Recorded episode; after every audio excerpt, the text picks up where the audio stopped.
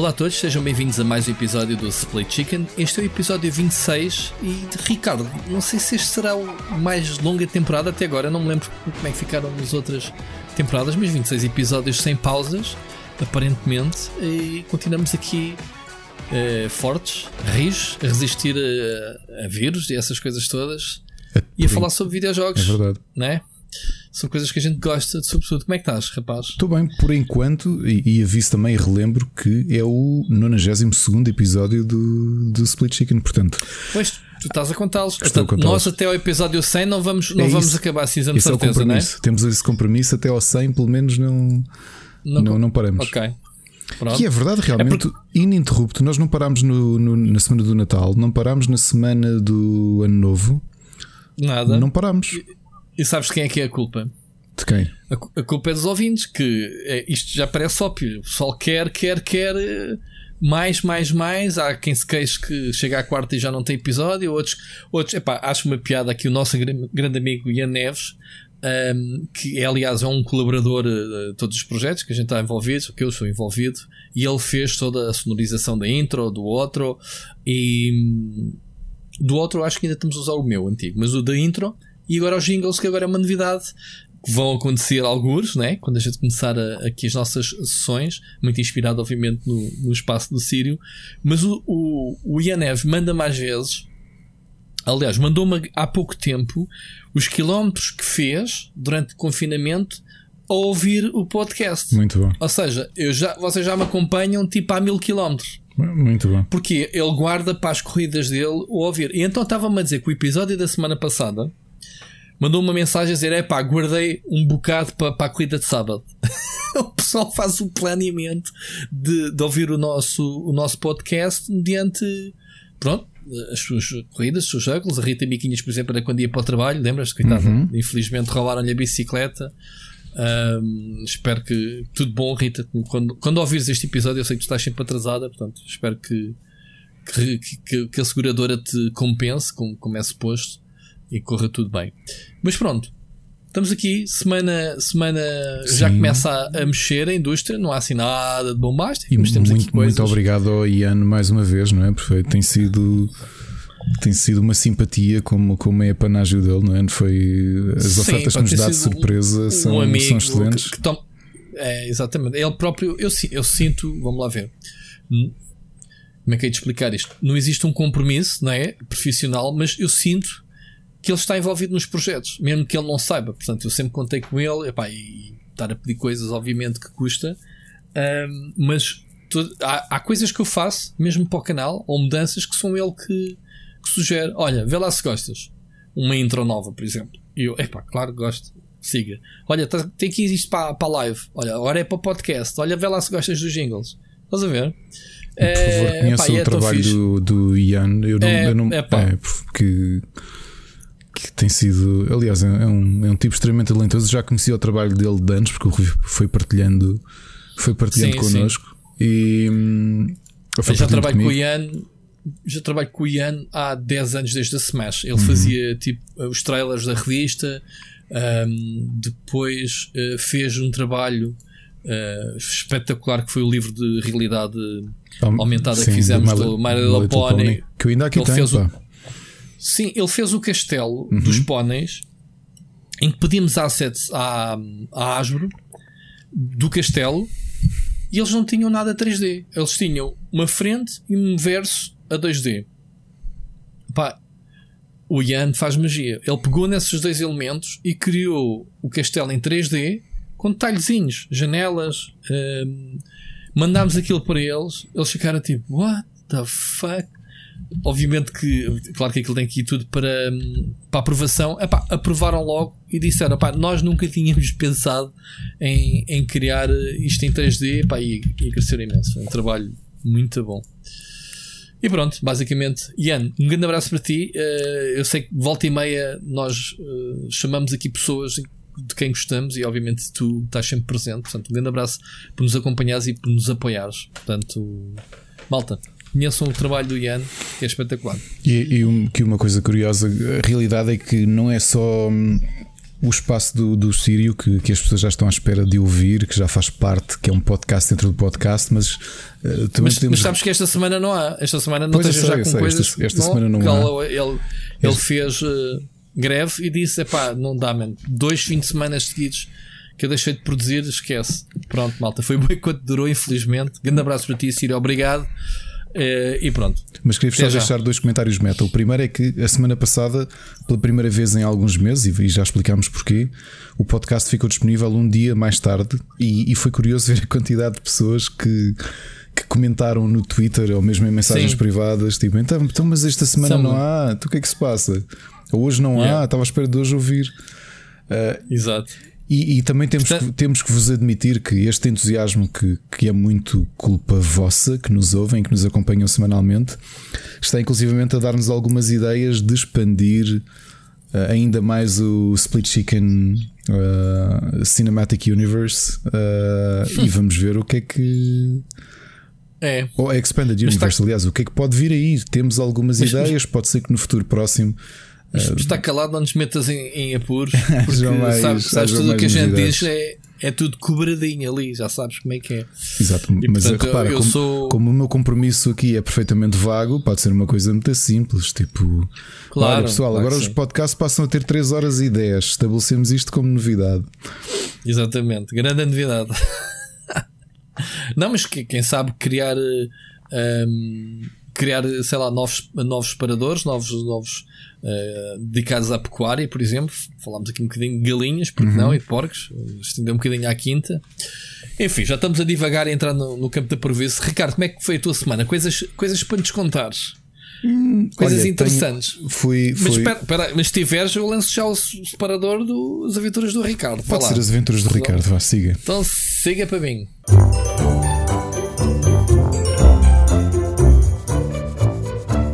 As Aventuras do Ricardo. Olha, fui na sexta fui visitar o meu avô assim numa viagem, numa visita lusco-fusco para, para entregar à minha tia a prenda de anos dela. E na quinta o meu avô apanhou a primeira dose da vacina e onde? No Altice Arena. Que era uma coisa que eu não imaginaria. Eu que organizo dois eventos no Altice Arena, que vou a imensos concertos lá hum. e não só. E a a pessoa da minha família que mais cedo foi ao Altice Arena no meio disto tudo foi o meu avô. E okay. foi isso. Mas como é que ele se sente? Reagiu bem à vacina? Reagiu bem, sim, sim, sim, perfeitamente. Não teve qualquer tipo de reação. Uh, está, está entusiasmado. Epá, fui lá novamente com, com afastamento e tudo isso e disse-lhe: vou, está mais perto, né? estamos quase.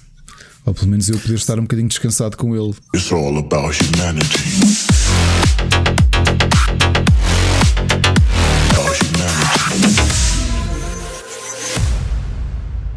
Sim, sabes que, epá, é, infelizmente eu tenho pessoas na família que, que estão com receio e não querem tomar.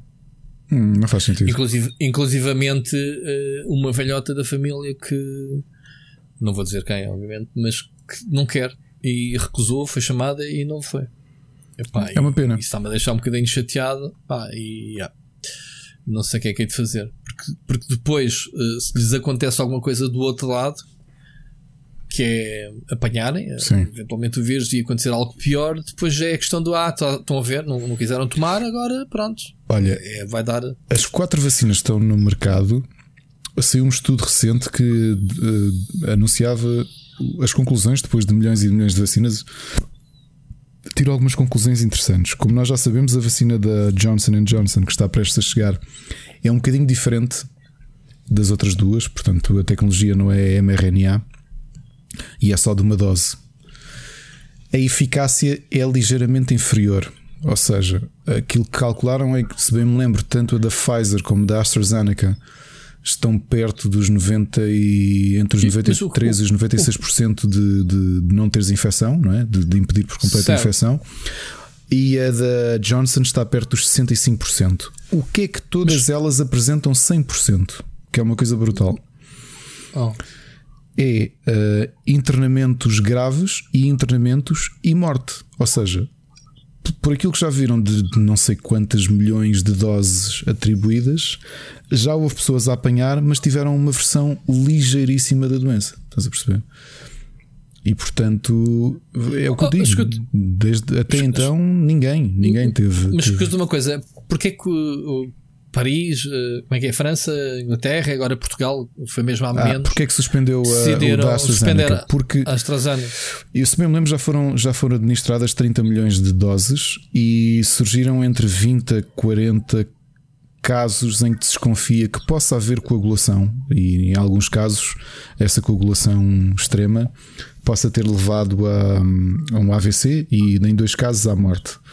Não está estudado ainda. A realidade é que numa, num universo de 30 milhões de doses teres 20 a 40 casos um, é secundários uh, fatais não é nada. Porque eu, eu leio porque faz parte da minha profissão, não é? Eu obviamente tenho que ler RCMs. RCMs é, são bulas, bulas informativas. E obviamente que conheço, conheço bem e, e habituei-me desde que, desde que há 12 anos fui trabalhar para a indústria farmacêutica e até antes, por causa da hipocondria, tinha o hábito de ler eh, os RCMs de tudo aquilo que tomava, de uma ponta à outra. E, pá, e é aflitivo, porque tu, à medida que vais chegando à última coluna dos efeitos secundários, quando chegas àquele parágrafo do muito raros, e em alguns casos de coisas perfeitamente banais que todos nós tomamos, diz lá morte. E tu? Exato, é isso que eu ia te perguntar. Então, mas qualquer medicamento tem lá situações. Uh... Sim, sim. Pronto, e, e, este não está dentro desse campo? Desse... Tá, tá. sim, sim, sim, sim. Sim, o, o, o que. O SCDC quinta, o que ele te garante é quinta-feira. O problema é que tu criaste muito mediatismo à volta disto e o SCDC decidiu colocar em pausa durante uns dias, averiguar, analisar os dados e quinta-feira vão dar uma resposta em relação à vacina. Eu consigo apostar-te aqui e na semana seguinte, na semana que vem, vamos falar sobre isto, que o SCDC vai dizer tomem porque é perfeitamente é seguro. E o... que é? Vão fazer uma, uma patch, uma nova firmware de não, não dá para fazer firmware porque todos os medicamentos, epá, houve. Uh, deem-se ao trabalho de abrir. Eu até vou pesquisar aqui, só por curiosidade. Vejam o RCM do ácido acetilsalicílico, ou seja, a aspirina. e vejam quais é que são os casos, o que é que são os. O, um, que é que são os casos graves, não é? Uh, os efeitos secundários graves, porque todos eles, infelizmente, todos eles têm. Mas quem toma essas decisões de retirar as vacinas do, do mercado sabem isso tudo e não tem capacidade de discernimento de dizer às pessoas: é pá, aconteceu isto e isto, mas é em casos muito raros e há uma mais-valia entre tomar do que não tomar. Exato. Uh, uh, uma coisa que as pessoas não sabem em termos de farmacovigilância ou em termos de terapia e em termos de saúde em geral, há dois pesos que tu tens que fazer, que é, é o benefício suplantar o risco. Por exemplo, tu estás com uma doença grave, ok? o medicamento que tu vais tomar tem uma possibilidade de te deixar mais doente, uma ínfima possibilidade. Entre o risco de tu não tomares e, e se calhar morreres por causa da doença, ou seres curado e teres um efeito secundário por causa da doença, mais vale o efeito secundário por causa da doença. Ok? Vê um caso simples. A maior parte das pessoas toma anti-inflamatórios como o Brufen de forma descontraída, não é? Toda a gente tem caixas de Brufen em casa, Brufen claro. e afins. Uhum. Os, os anti-inflamatórios, se forem tomados acima da dose uh, estabelecida, e portanto estamos a falar de já não lembro quantos comprimidos, de, de quantas miligramas por dia, num tempo máximo, que é uma coisa que as pessoas não sabem, tu tens um tempo máximo que deves tomar uh, Brufen. Há pessoas que tomam Brufen duas semanas. É? E tu, se leres o RCM de Brufens e tudo o que é anti-inflamatórios, vês que o, que o, o peso que aquilo tem para o teu fígado é duríssimo. Por isso é que tu tens dias limites para poder tomar aquilo. Porquê? Porque pode causar problemas muito, muito, muito graves, falências hepáticas e afins. Alguém leu o RCM do Brufen? Obviamente que o Brufen é um medicamento importante, isto é perfeitamente banal, mas as pessoas já o tomam de forma simples. Eu acho que o SCDC decidiu parar um bocadinho e, junto de, de, de, de Oxford, olhar para, para estes casos e analisar, perceber Imagina que os casos de coagulação existiram, ou estas tromboses existiram em pessoas que já tinham problemas cardíacos associados. Isso provavelmente o que vai acontecer é o RCM da vacina vai incluir, epá, existe um risco muito raro de, uh, de, de poder acontecer. Partilhando aqui um caso pessoal, o RCM mais assustador que eu já li na minha vida, e fui eu que tomei o medicamento, foi, uh, como já falei aqui, e, e, acho que toda a gente sabe, que, que, tive, que estive a ser tratado numa fase aguda da doença uh, para a minha opção compulsão com medicamentos. Ok? Uhum. E como não existem medicamentos específicos para obsessivos compulsivos, o que está mais ou menos estabelecido dentro da medicina é que em casos graves de obsessivos compulsivos dá-se um antidepressivo dos anos 50, ou seja, um medicamento do início dos antidepressivos. Tecnologicamente está ultrapassado, porque aquilo não é para resolver uma depressão, aquilo é para tentar ajudar um bocadinho o obsessivo compulsivo. Pá, estamos a falar de um RCM que eu, quando abri a primeira linha, é assim: antes de começar a ler e tomar, entregue este RCM a outra pessoa à sua volta para ler, porque existe o risco nas próximas duas semanas de se querer suicidar. E eu. é? Ok, está resolvida a questão. Resolveu o medicamento. E, oh, mas repara, suicida estás curado.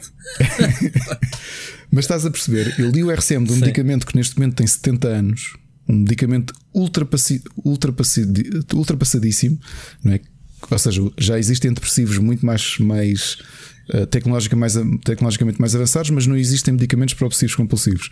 Eu lembro de ler esse RCM e de passar o RCM à Ana e dizer tipo, pá, eu tenho medo de tomar isto. Oh, oh, Rui, imagina que é tomares um medicamento que a primeira linha diz: Olá, bom dia, só para avisar que nas próximas duas semanas é possível que se queira matar. Daí tens que avisar outra pessoa, porque isso é um efeito secundário dá-te para isso. Uhum. É a primeira linha do RCM. Não, não, felizmente não. Não, deu-me outras coisas bem piores, estranhas, meu, que nunca mais repeti na vida. Porque assim, aquilo eram medicamentos antigos que mexiam muito com a química cerebral. Ok?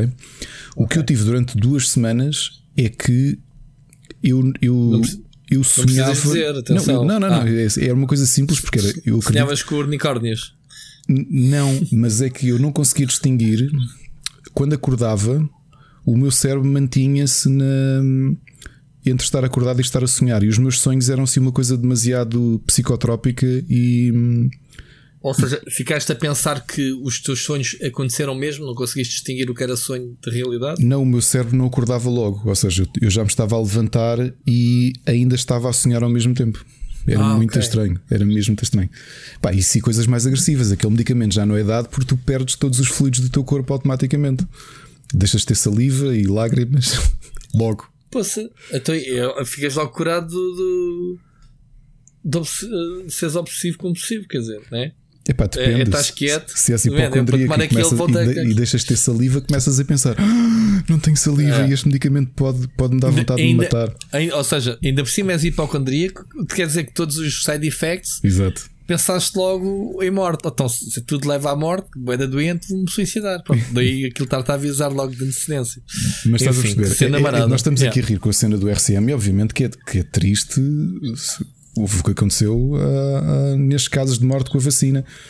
Só que parece, infelizmente, é, é, duro olhar para as pessoas que morreram como um, um número, mas in the bigger picture, yeah, uh, é um número perfeitamente marginal. É uma estupidez. E, era, e essa, essa vacina era uma série de milhões de doses que vinham para Portugal, não era? E vem ainda. E vem na mesma. Vai. Não, não, eu, isto não vai mudar a grande coisa, sinceramente. Ou seja, é assim. Ainda bem que há esta prevenção. Esta prevenção acontece, percebes? Porque é assim legalmente, especialmente na Europa, o que a lei te diz é que o medicamento, desde que esteja a ser eh, administrado, tenha ele 40 anos, 2 meses, 15 anos, qualquer nova situação que surja em relação ao medicamento tem que ser reportado. Ok? Tu dizes assim: tomei aspirina e fiquei com. Atenção, eu não sou patrocinado pela Bayer, ok? Não é, não é a empresa sequer onde eu trabalho. Estou a dar a aspirina porque é provavelmente o medicamento mais conhecido do mundo. Uhum. Um, tomaste uma aspirina e uma unha encravou uma unha do teu pé. Tu podes enviar essa informação para a Bayer. Olha, eu tomei aspirina e fiquei com uma unha encravada. E depois vai haver uma análise interna para perceber se existe uma correlação ou não para ser estudada. Porque pode não ser, olha, eu tomei, tomei um brufeno e fui atropelado. Será que está correlacionado? Se calhar não está, não é? Estás a perceber? Aqui da vacina da AstraZeneca. Um... Tomei, tomei, a vacina e apareci grávido. Será que tem alguma coisa exato. a ver? Exato. Ou como o Bolsonaro dizia, não é? Que depois vocês transformam-se em jacaré quando tomam a vacina, não é responsabilidade minha. Até agora já houve aparentemente casos de coagulação, casos de transformar em jacaré ainda não houve nenhum. Portanto, por aí acho que ainda estamos seguros. Não sabes, os jacarés cá para lá na Amazonas não são pessoas que tomaram a vacina. Exato, exato. You never. Uh, por acaso é para não ser tartarugas, porque sempre podíamos uh, revitalizar uma das minhas uh, das minhas séries favoritas de infância, não é? As tartarugas ninja. E, e é isso. Uh, por acaso não vi a, conferência de imprensa da DGS sobre isto, mas parece-me. Parece uma coisa perfeitamente normal. Avaliares, epá, vês que pode. Atenção, espera lá. Houve aqui casos reportados que pode haver uma correlação entre as pessoas morrerem de trombose e terem tomado a vacina. Vamos ver se faz sentido ou não. Exato. E a partir daí, mas olha, isto é um, existe um, uma possibilidade muito, muito, muito, muito, muito, muito rara uh, disto acontecer. E pá, é como tudo, os, os RCMs estão sempre a ser atualizados. Sempre a ser atualizados. Okay? Mas os medicamentos também vão sendo melhorados com o tempo, mesmo depois de lançarem as primeiras versões, ou, ou como é que isso e, funciona? Assim, podem ter, podem ter alterações às formas. O que acontece é muitas vezes mudarem de família terapêutica, não é? Um, repara que a aspirina era, era dada como analgésico e de repente, e a aspirina já é um medicamento antigo e descobriu-se que ele tinha propriedades beta-bloqueantes, ou seja, um, liquificava-te a corrente sanguínea. Por isso é que tu sabes que agora em casos de. Há muita gente que tem. tem, tem problemas de coagulação e para evitar. Para pessoas que estão ali com indícios de terem uma, um infarto não é, por coagulação do sangue que o conselho é pôr uma aspirina, não é? Basta a boca, basta a uhum. língua, uhum. porque ela vai ter um efeito uh, anticoagulante. E portanto é. Uhum. E repara, não foi para isso que foi feito. O outro caso era um antihistamínico que eu tomei durante anos, que era talvez o antihistamínico mais agressivo que, hum, que eu já tomei, uh, que era o, o Atarax. Ok. Não sei se alguém Antrax? tomou Atarax. Atarax é um antihistamínico muito, muito agressivo. Estava só a confundir com a droga. Hum? Com a droga Antrax, a, droga, a veneno. O, o, Atarax nos dias de hoje já não é um antihistamínico. É um ansiolítico e sedativo. Para meter a dormir mesmo. Porque era o que acontecia. Aconteceu-me ligeiramente, mas eu lembro da Ana tomar, na altura foi receitada, teve ali uma, uma alergia tramada, receitaram-lhe isto e pá, tomava e quase desma... aquilo parecia quase desmaiar no sofá. E lá está, percebeu-se que a potência do Atarax era tão grande que, que se calhar servia para outras coisas. E repara que aquilo começou como antihistamínico não é? para tratar alergias e de repente uh, passou a ser eh, um sedativo. Muito bem. Pá, outra coisa que, que tem. Pá, que, que, se falou, é, aqui as pessoas da minha família ainda têm aquele pensamento de que estas vacinas foram rápidas demais. Foi tipo em cima não, do joelho, como eles dizem. Pronto, a gente já sabe que já falámos aqui sobre a maturação e sobre o trabalho que estava feito por trás, mas essa informação não é partilhada para as pessoas mais teimosas e mais não pensam né, eh, como nós. E, e, é complicado às vezes de explicar isso às pessoas. Eu tenho algumas pessoas da família que não querem porque ah, essa, nós andamos aqui a testar uma vacina nova, feita à pressão, não sei o quê, e, e, e, não, não me meto nisso, não sou obrigado, não tomo. Pronto, e batem o pé. Olha, pé. Eu, eu tenho um amigo que é médico desde dia 2 de janeiro e ele tem estado a correr, teve a saúde pública, agora está num centro de saúde no Seixal. E ele estava-me a dizer, e Seixal, não sei se é Seixal, alguns na margem sul, desculpem pessoal na margem sul, às vezes confundo tudo o que é cidades da margem sul. Isto é problema de gás da margem norte. E ele está no centro de saúde e disse-me que apanhou uma pessoa pá, que ele prescreveu o medicamento e que ela estava-lhe a dizer: Não, mas eu não quero tomar isso, que isso isso não é natural, pois não, isso é feito no laboratório. Sim, isto é um medicamento. Ah, então não quero. Não. E começou-lhe ali a dizer: Ah, porque eu li não sei o quê, que esse medicamento isto e medicamento aquilo. Não sei se é dele ser jovem. Ele deu uma resposta que eu acho brilhante. É um bocado wake-up call, mas é brilhante. Ele disse-lhe: Olha, eh, só por curiosidade, a senhora, tomou, a senhora terminou a sua licenciatura em medicina onde? E ela, ah, mas eu não e sou ela... médica. Ah, pronto, é que se não trocávamos aqui fazia a senhora a prescrição, porque se calhar sabe mais disto do que eu, não?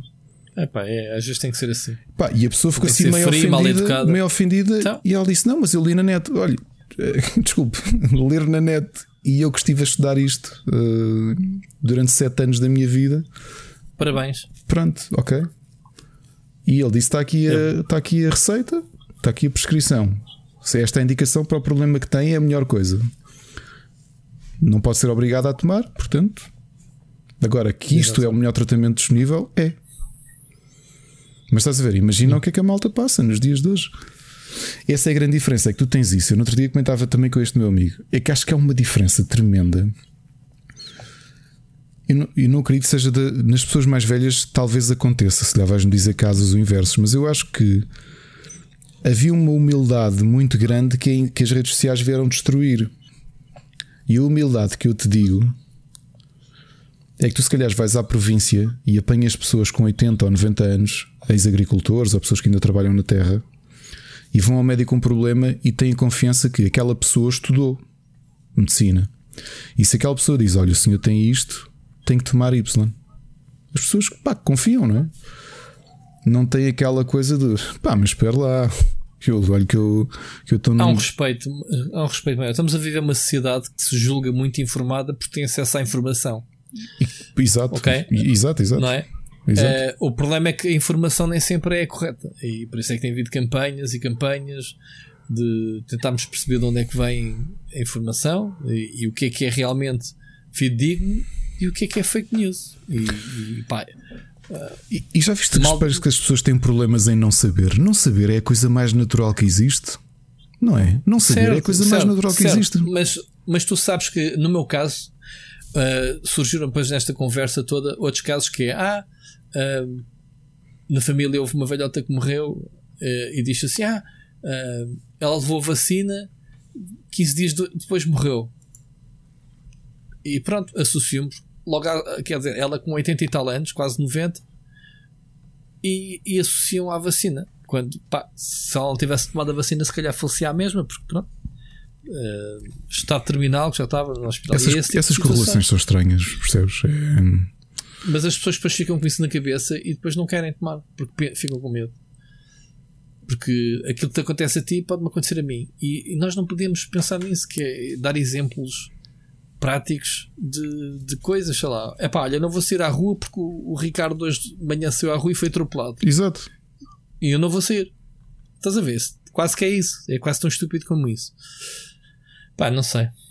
Não sei mesmo. Olha, esta semana começou hoje o, o desconfinamento. O que, é, que é que tu achaste? Uh, já que estamos aqui nesta. Olha, já, obviamente talk. já tive que sair, não é? Para apanhar os miúdos na escola. Os meus filhos hum. iam. O mais velho ia felicíssimo. Estávamos com algum receio do mais novo que não, que não se sentisse muito confortável. Ou não confortável ou que não tivesse, que fizesse birra. Mas os dois vieram felicíssimos. Portanto, okay. rever os amigos. Eu acho que este segundo confinamento foi um bocado mais duro para toda a gente. Não sei se tu, tu sentiste também feliz, também. Ficaste aí um bocado tranquilo, né? Foi, foi, foi estranho, mas é estranho, sabes? Depois de tantos meses, tu repara, eles tiveram 10 dias na escola, uh, tivemos de férias, né? férias de Natal, foram 10 dias, se calhar nem tanto, para a escola, vieram para casa e de repente agora, hoje uh, levantámos, a Ana foi levá-los e eu fui buscá-los, então a rotina voltou outra vez, estás a perceber? É, hum. é estranho, é, é, é uma coisa estranha. Uh, para mim, as melhores notícias foi que os barbeiros uh, abriram esta semana. Portanto, estou aqui a ver se marco. Porque. Eu nunca epá, continuo, eu continuo com o cabelo comprido e assim vai ficar. É, é. Epá, eu, o, meu não, o meu não dá. O meu já me está a fazer uma confusão. Já me está a fazer comichão por todo lado. Até nos pés me faz comichão já. Uh, mas pronto. pelo que eu tenho visto e ouvido, parece-me que o governo foi sensato, né? Estamos desconfinamento, tens essa opinião, não és? E bem, é um teste. É hoje o meu filho lembrava-me disso. Eles só têm duas, duas semanas de aulas e depois voltam a casa outra vez. Portanto, eu acho que há tempo para corrigir qualquer coisa. Até porque nesta fase uhum. só os mais pequenos, até à primária, é que vão, é que vão para lá. Uhum. Assim, vi um bocadinho de movimento, mas não, não apanhei trânsito nenhum, nenhum mesmo, nada. Ok. Uh, e a tua opinião sobre o Nuno Graciano ser candidato do Chega? Câmara de Lisboa. Não, estou a brincar. Não vamos falar nisso. não, não, vamos falar. Era só para, para te picar. Nada, só a única coisa bom. que posso dizer é que percebi agora o cabelo rapado. Pronto. Ah, que, ele, que ele sempre usou. Na patela é o tio careca. Tio careca é para os fofos, é para os miúdos. Exato. Tio careca tem a conotação agora. Toda a gente tem um tio. Uh, uh, muita gente tem um tio careca, não é? Uh... Olha, agora por, por observação, eu vou. Epá, estes tipos são nazis, são, são de Chega, são de extrema-direita. Portanto, os meus tios carecas nunca mais vou olhar para vocês. uh, pai, até o meu exato. pai que está a ficar careca, não sei, há ali qualquer coisa, sempre desconfiei. Enfim, bom, já agora, Ricardo, já bebeste vamos... café na rua ou continuas só a beber café em casa? Sim, e, e, e, desde o confinamento que reduzi a minha dose de café para um café por dia depois do almoço. Ah, na Expresso. Okay, nunca, nunca fui pessoa de ir à rua beber café. Eu também não vou à rua beber café, mas continuo a ser viciado em café. Deixa-me só deixa, aqui dar-te uma Mesmo nota. Mesmo antes do confinamento. Uhum. Uma nota até no confinamento funciona. Eu não sei se já ouviste falar de uma aplicação chamada Too Good To Go. Ou se já usaste, ou se sabes o que é que é. Too, too Good To Go? Sim, sabes o que é? Não. É uma aplicação que eu não sei se foi criada perto da pandemia, mas eu, pelo menos aqui em casa, tivemos conhecimento dela já, no, já com a pandemia a funcionar. O que é que é? Uma aplicação ligada à restauração e pastelarias e que te dão a possibilidade, de, justamente a pastelarias e padarias, de comprares um pack ao final do dia quando a pastelaria fecha. Ou seja, aquilo, o material que é do dia e que eles não venderam e que no dia seguinte já está duro ou que já está com menos, menos fresco, tu poderes comprar e aquilo não se estraga. Ou seja, por isso to good to go. Ou seja, não se estraga para o dia seguinte. Ah, fica mais barato. Compram e... mais barato. E compras. E então? E este fim de semana a Ana decidiu experimentar pela primeira vez, porque as pastelarias barra padarias, nós temos duas aqui no nosso passeio. Temos uma atrás do prédio e temos outra. E as duas são, são aderentes do, do Too Good To Go e experimentámos. Portanto, a Ana pagou um pack de 3,99 e tu não sabes o que é que vem. É tipo, olha, depois vem, recebes mas, um aviso. Mas tens de levantar ou recebes em casa? Não, vais lá buscar, vais lá buscar. Ok. E então, 3,99€. Isto foi, avisaram-na, como os, as pastelarias fecham à uma, meio dia tal recebeu uma mensagem na aplicação dizer que já tinha o, a encomenda pronta.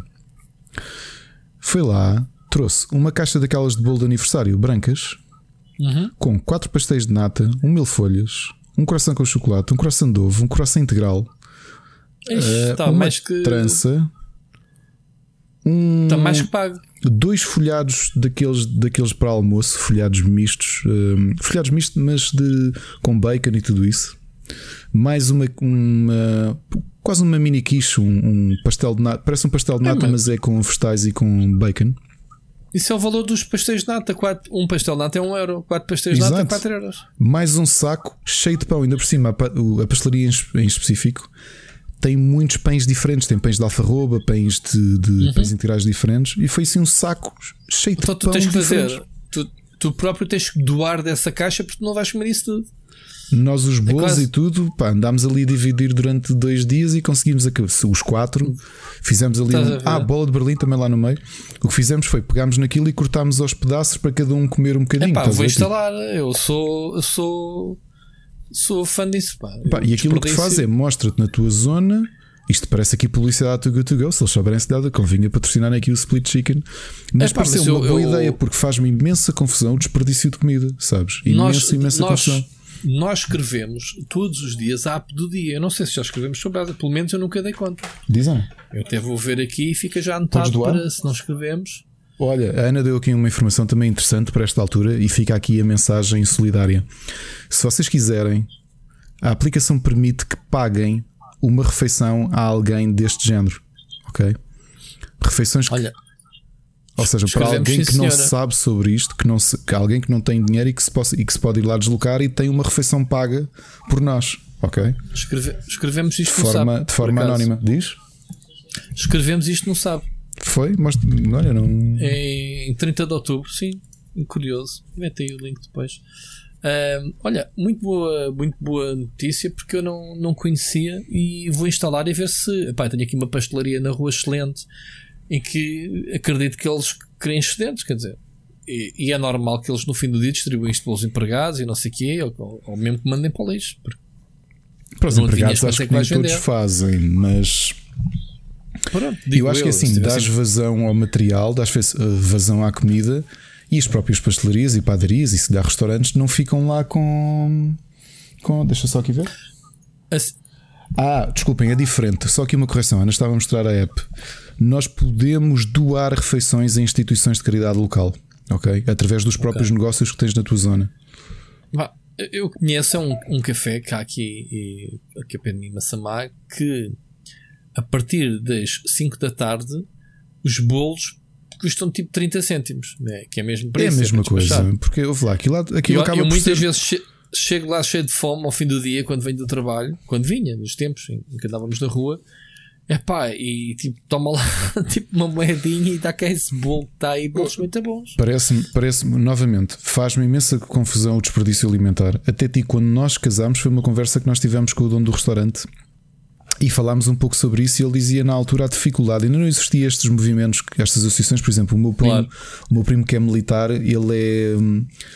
Uh, conheceu há pouco tempo, durante a pandemia, quis ajudar de alguma forma, para além do trabalho dele como, como militar, e tornou-se voluntário da ReFood, que eu não sabia o que é que era. E, e foi uma, sim, sim. Sabes o que é, não é? Eu conheço, sim. Pronto, também vão aos hipermercados, supermercados, restaurantes, pastelarias, padarias, recolhem tudo o que, o que que já não vai ser vendido ou com prazos de validade muito curtos e começam a fazer cabazes para distribuir para pessoas com, com, que estão com passado dificuldades. E sempre me fez confusão o desperdício de comida, estás a perceber? Epá, e teres uma app que te, te, te, permite, no nosso caso, pá, foi brutal, nós não queríamos nada em específico. E aqui com os miúdos fizemos um lanche jantarado, estás a perceber? Yeah, yeah. Dividimos as coisas todas. Queres um bocadinho? Ah, apetece um bocado de bolo de Berlim. Então cortei. Ou seja, para ninguém, se tu comeres um bolo todo, fica cheio. Estás a perceber? Certo, Mas se comeres pedacinhos de cada um, ou seja, fizemos ali um quase um, um taste. Epá, e 3,99€. Tu, tu lanchas por 3,99€ sozinho. Ou com pois, a tua mulher. Claro, estás a perceber? Claro, claro. Claro que sim. Compensou imenso. Aliás, o pão ainda temos ali. Eu hoje comi um também de surpresa. Pá, gostei imenso o pão de alfarroba. Uh, só que não sabes o que é que vem, mas fica aqui a sugestão. Vejam. Fica na... aqui a sugestão, é mesmo a grande dica, por acaso. São, tenho é... certeza. Malta, quem, quem, usar, quem experimentou uh, esta app depois desta dica do Ricardo, por favor, partilhe connosco nas redes sociais. Uh, curiosidade, a ver se estas coisas são úteis. Às vezes a gente está aqui a falar de coisas esquecemos destas coisas que a gente utiliza no dia a dia. Que sim, sim, sim. Epá, fazer pode fazer a diferença, outros, é? novamente, não só a título claro. pessoal, evita o desperdício, apoiam as, as os vossos negócios locais, compram coisas uhum. mais baratas e potencialmente até podem doar algumas refeições a instituições da vossa zona. Portanto. Claro. Muito bem. Olha, vamos passar eh, às notícias da semana. Siga.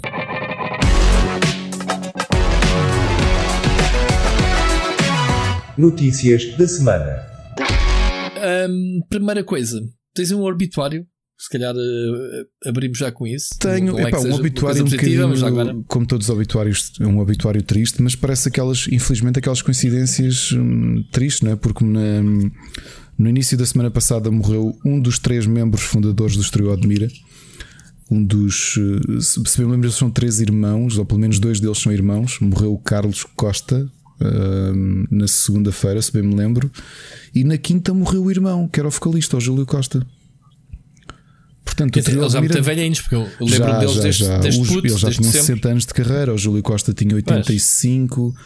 acho que o Carlos Costa tinha 83, ou uma coisa qualquer. Não sei do que é que foi, mas parece assim aqueles, aquelas coincidências tristíssimas de. Não foram tomar vacinas e depois morreram, não? Não sei, não sei. uh, mas tenho imensa pena daqui... porque. Epá, como, não sei se te aconteceu, mas o Trio Admira acabou por ser ter muita influência. Nós tínhamos, eu acho que já contei aqui que nós tínhamos cassetes, uma cassete de viagem, um mix, mixtape, uhum, uhum. que tinha várias coisas. Tinha Brian Ferry, aquilo era o mix do caneco, Elton John, Brian Ferry, Brian Adams, e lá pelo meio duas músicas de Mira e para além de António Variações e Sétima Legião, que era a cassete que nós ouvíamos. O carro que nós tínhamos não tinha autorrádio, portanto nós tínhamos. Estás a ver aqueles leitores que se usavam, aqueles Philips que se usavam na, nos ZX Spectrum? Sim. Claro, claro que Pronto, sim. Mas toda a gente conhece Triodmir, mesmo sem conhecer, conhecem. Pronto. Quem é que não ouviu o, Guantanamera, né? a versão deles. A versão deles, ou, ou para mim, uh, o Ana Maria, que eu gosto genuinamente da música. Lá está, pelo nome da música, se calhar ninguém, mas uma pessoa ouvindo. Tu ainda ouves uh... agora só aquele de. Não é? Hum. E o uhum. Anel de Noivado, não é? são as duas músicas que, que fazem parte de, de, da história da música portuguesa. Uhum. E novamente, é, numa altura que eu acho que a música portuguesa, música popular portuguesa, dava mil a zero àquilo que tu tens hoje. Ou seja, eu no outro dia fazia assim uma provocação, porque obviamente que detesto Tony Carreira e todo o clã Carreira, acho que eles não têm talento Sim, nenhum. Mas e sabes tu... que antiga, eh, fui a muitos casamentos em que se abriu em que se abriu o copo d'água com, com o anel, anel noivado. Claro, claro. O que é irónico, porque é uma música extremamente triste, como tudo o que os trio Admira faziam. As músicas deles eram todas tristes. Pá. O Anel de Noivado não é uma boa música. Olha, o Anel de Noivado está no mesmo patamar do Não Voltarei a Ser Fiel, como músicas que não ficam assim tão bem para abrir um, um casamento. E no outro dia, quem é que, foi, quem é que fez uma, uma peça sobre isso?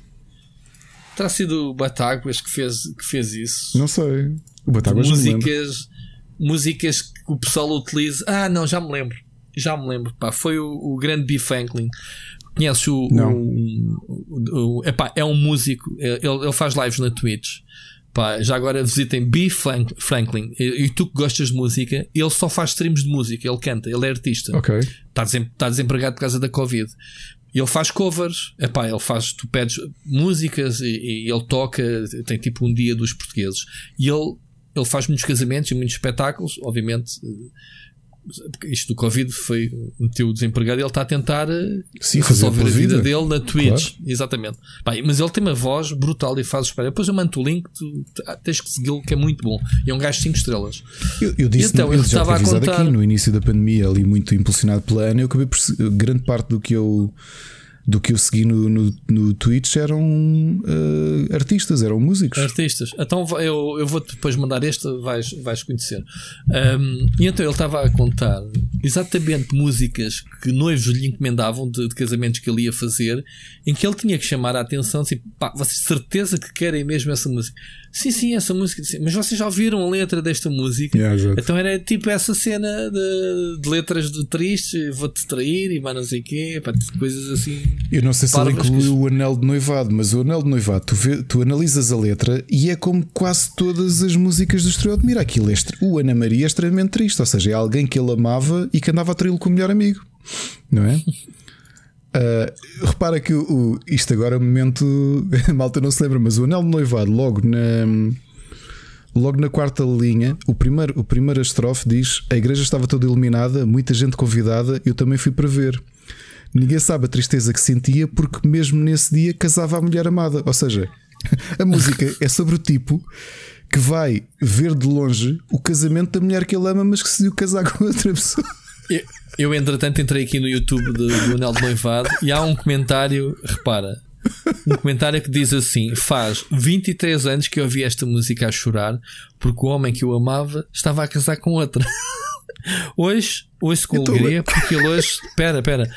Hoje, hoje eu ouço com alegria porque ele hoje está comigo ao lado dos nossos cinco filhos, dos quais três em comum. A vida dá muitas voltas. Dá... É, é que ela escreve no fim. Yeah. Ou seja, bom. ele tem cinco anos, três deles é com ela. Não foi a tempo de apanhar os outros dois, foi com outra pessoa. Pronto. O que interessa é que a mulher está feliz agora. Não há 23 anos. Pronto. É da história. Não havia necessidade, mas pronto, bem. Bem, mas é verdade. É uma, é um, eu, eu acho que não é uma má música de música popular portuguesa. Continua a dar mil a zero ao menino não sei das quantas do Tony Carreira. Aliás, o, só o início da música já matou toda a discografia do Tony Carreira, que é eh, a discografia do Tony Carreira nem para Musac uh, vale. Uh, e é neste momento, se calhar, que ele depois me processa por estar a dizer que a música dele não vale nada. Uh, não sei. Já agora não tens não tens eh, expressão, que não tens liberdade, quer dizer, já agora. Eu dizer que não gosto de ti em público, vais-me vais -me ter um processo. O David Carreira pôs um processo ao David Batáguas, ao Diogo Batáguas, mas aí diferente, não é? Não se lembras porque é que foi. Uh, Lembras? Calculo que ele, que ele goze. Não, mas aí, foi, aí, aí, foi, aí foi muito agressivo. Então. Ele teve que retirar o vídeo do YouTube e tudo. A sério? Sim, okay. sim, sim, foi no é tribunal e tudo. Sim, sim. Então. Mas ele na altura era um vídeo que era a dizer. Era... Agora já não vou ver, se foi retirado. Foi na altura que o David Carreira simulou que tinha sido preso no Brasil e aquilo era só um marketing stunt para promover o um novo álbum. Ah, sim. Um preso na América, sim, sim. Ah, preso na América e depois, não, afinal sim, é mentira, isto era só para promover o meu álbum. E o Diogo, por causa disso, fez uma, uma, um noticiário falso com ele que, é, que ele tinha sido internado no Santa Maria por ingerir 4 litros de. You know what? Uhum. Pronto. e ele processou. Pronto, está feito. Meu Deus.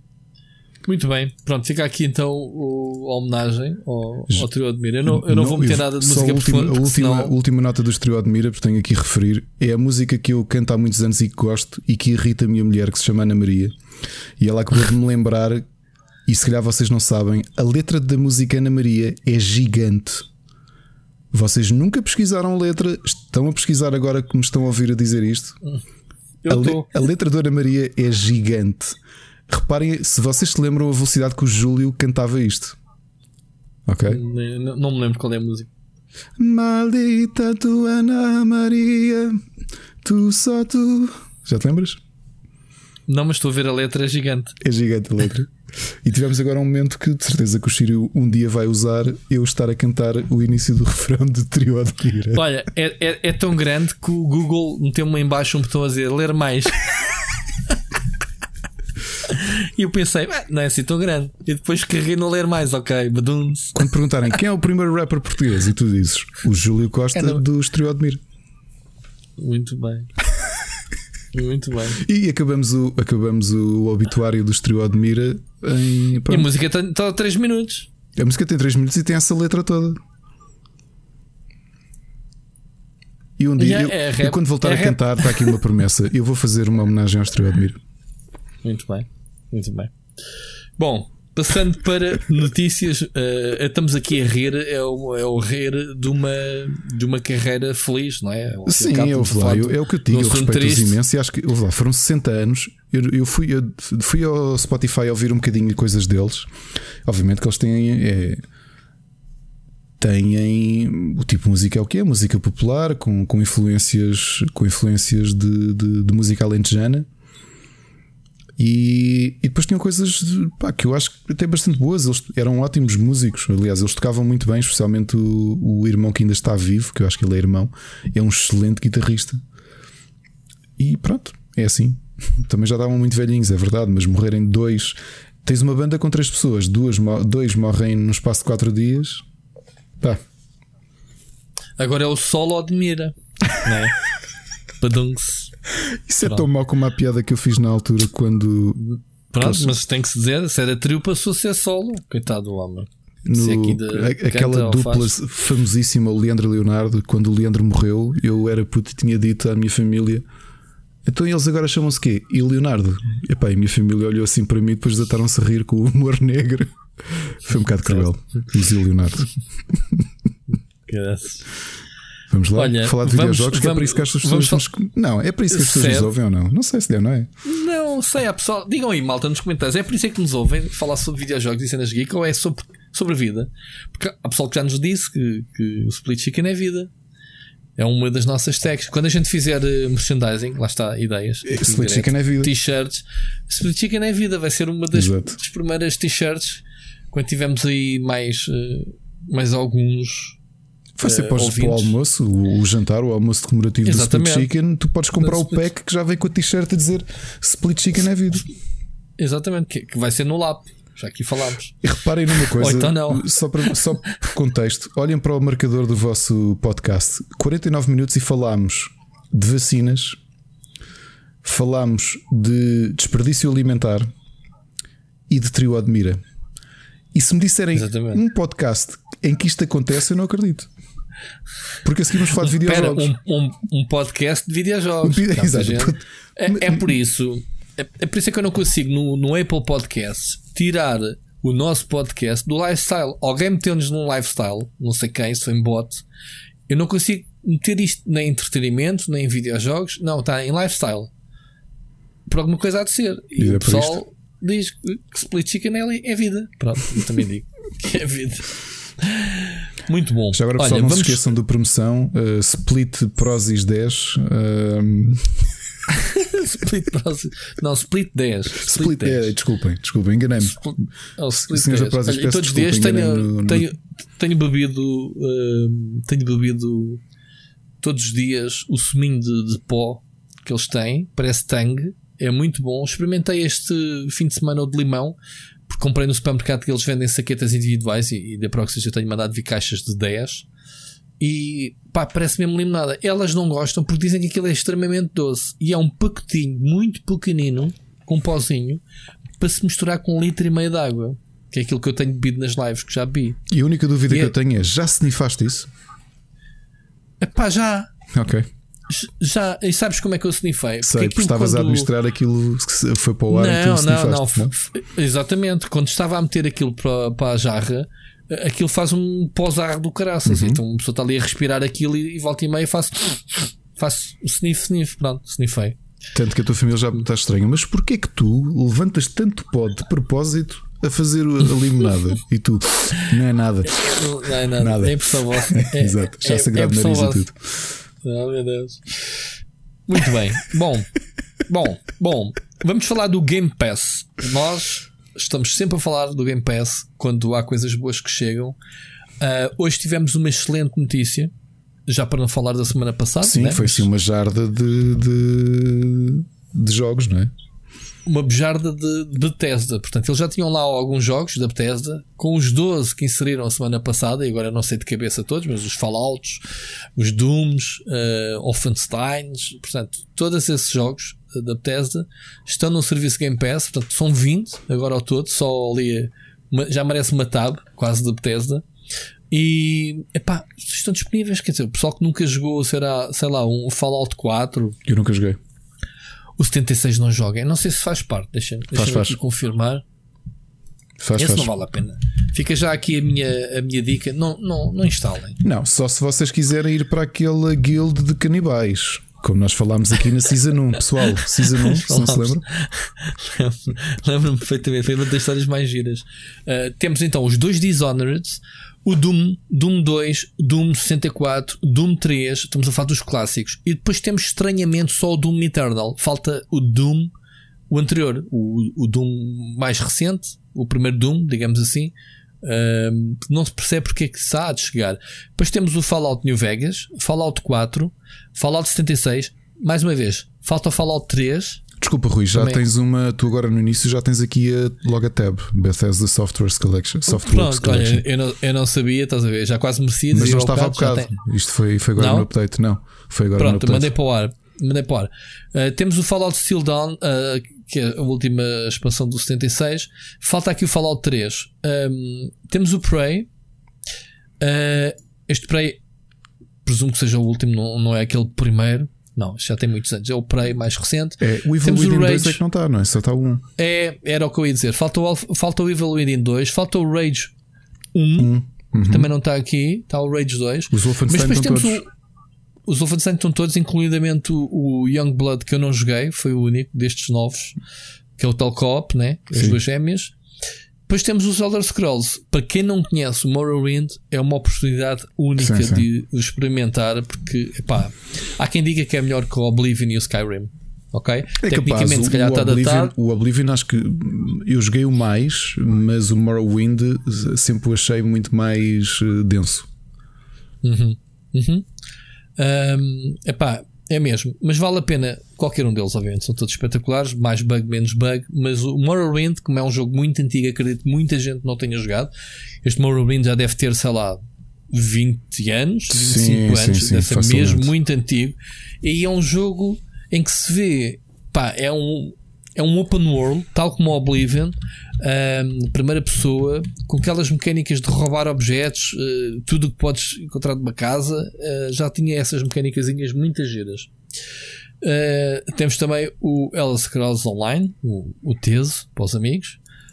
Um, e é isto. Sabes por acaso o primeiro, o primeiro o Elder Scrolls que eu joguei não foi o Morrowind, hum. foi o Daggerfall. Ainda é, que ainda foi antes. Foi antes. Portanto, este, o Morrowind é o 3, não é? Houve dois o, primeiros. O Morrowind eu acho que acaba por estabelecer aquilo que nós, nós conhecemos como Open Atualmente. World.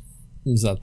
É o pai, okay. ou seja, muita gente atribui esse mérito ao Oblivion. O Oblivion só foi uh, cimentar não. aquilo que o Morrowind tinha criado. Exato. Acho que o Morrowind o é que é, é verdadeiramente recente. inovador. O Morrowind foi, foi um bocado à boleia do, da explosão da Xbox 360 na altura. Foi um dos títulos de bandeira, digamos assim. Não, da Xbox, da primeira Xbox. Não, não, não, da 360. O Morrowind? Não, estou a falar do. O Oblivion. Não baralhos, Ricardo, estou a falar do Oblivion. Ah, o Oblivion, sim, sim, sim. Do Oblivion. Mas no PC uh, a comunidade o... do Oblivion era gigantesca. Pronto, era o que eu ia dizer a seguir. O Oblivion inventou as microtransações, basicamente. Lembras-te da, da cela do cavalo? Pronto. uh, foi, foi quando a Bethesda descobriu que, que, ficou rica, mais rica ainda, a vender celas de cavalos ou armaduras de, de cavalos a, se não me engano, na altura a 8 euros. Já não me recordo do preço, mas era assim uma coisa absurda. Ok, toda a gente quis ganhar dinheiro com microtransações e assim foi, até hoje. Pronto, uh, tornou-se parte. Mas foi com o Oblivion. Pá, de resto está aqui um grande pack. Como se isto não bastasse, como se isto não bastasse, a Microsoft anunciou hoje e depois de alguns rumores dos últimos dias que o Outriders, que, é, pá, que teve uma demo espetacular, um jogo, um jogo, um RPG de ação, um shooter looter, se quiserem, da People Can Fly que nós jogámos aqui a demo em live na, que há duas semanas, que está muito giro para quem gostou do Gears of War com mecânicas uh, assim com um ambiente meio uh, futurista num planeta estranho, sei lá, ali, ali alguns traços do sei lá, queria-me lembrar assim um exemplo prático. Tu chegaste a ver a gente a jogar, a, a jogar aos caixas Não, não, vi, não, não, não, não, nem uma coisa nem outra. a, a, base do jogo é Gears of War. A People Can Fly fez o, o Gears, Gears of War Judgment, portanto, logo aí vão buscar essa experiência, uhum. o sistema de coberturas, a, a, visão da terceira pessoa. Pá, Mas o sistema de looting de não é Destiny. Tu que jogaste Destiny, isto não é, é Destiny. Completamente, é, é? Era isso que eu ia dizer. Depois tens o shooter looter, eh, tens o loot que é tipo Destiny, sempre à procura de melhor loot, melhores armas, melhores armaduras. Tens por aí. O que é curioso é que acho que o jogo não é uh, Game as a Service, como se esperaria. O jogo tinha tudo para ser isso. E acho que não, aquilo é o jogo, compras e não tens uh, pay to win, não tens nada, uh, okay. não pagas serviço, apesar deles de, dizerem que vão continuar a alimentar o jogo.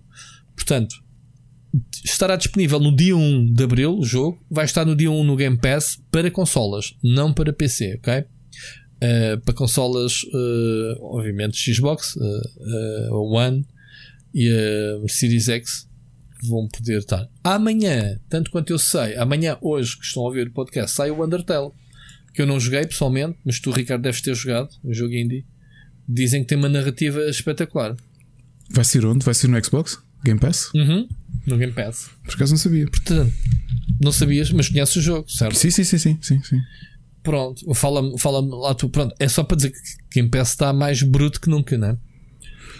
Como é que é o Undertale? o Undertale é um jogo, um RPG retro em que em que tu não tens de combater ninguém, portanto é muito emocional. Foi essa grande, a grande, o grande impacto que o jogo teve na altura, não é?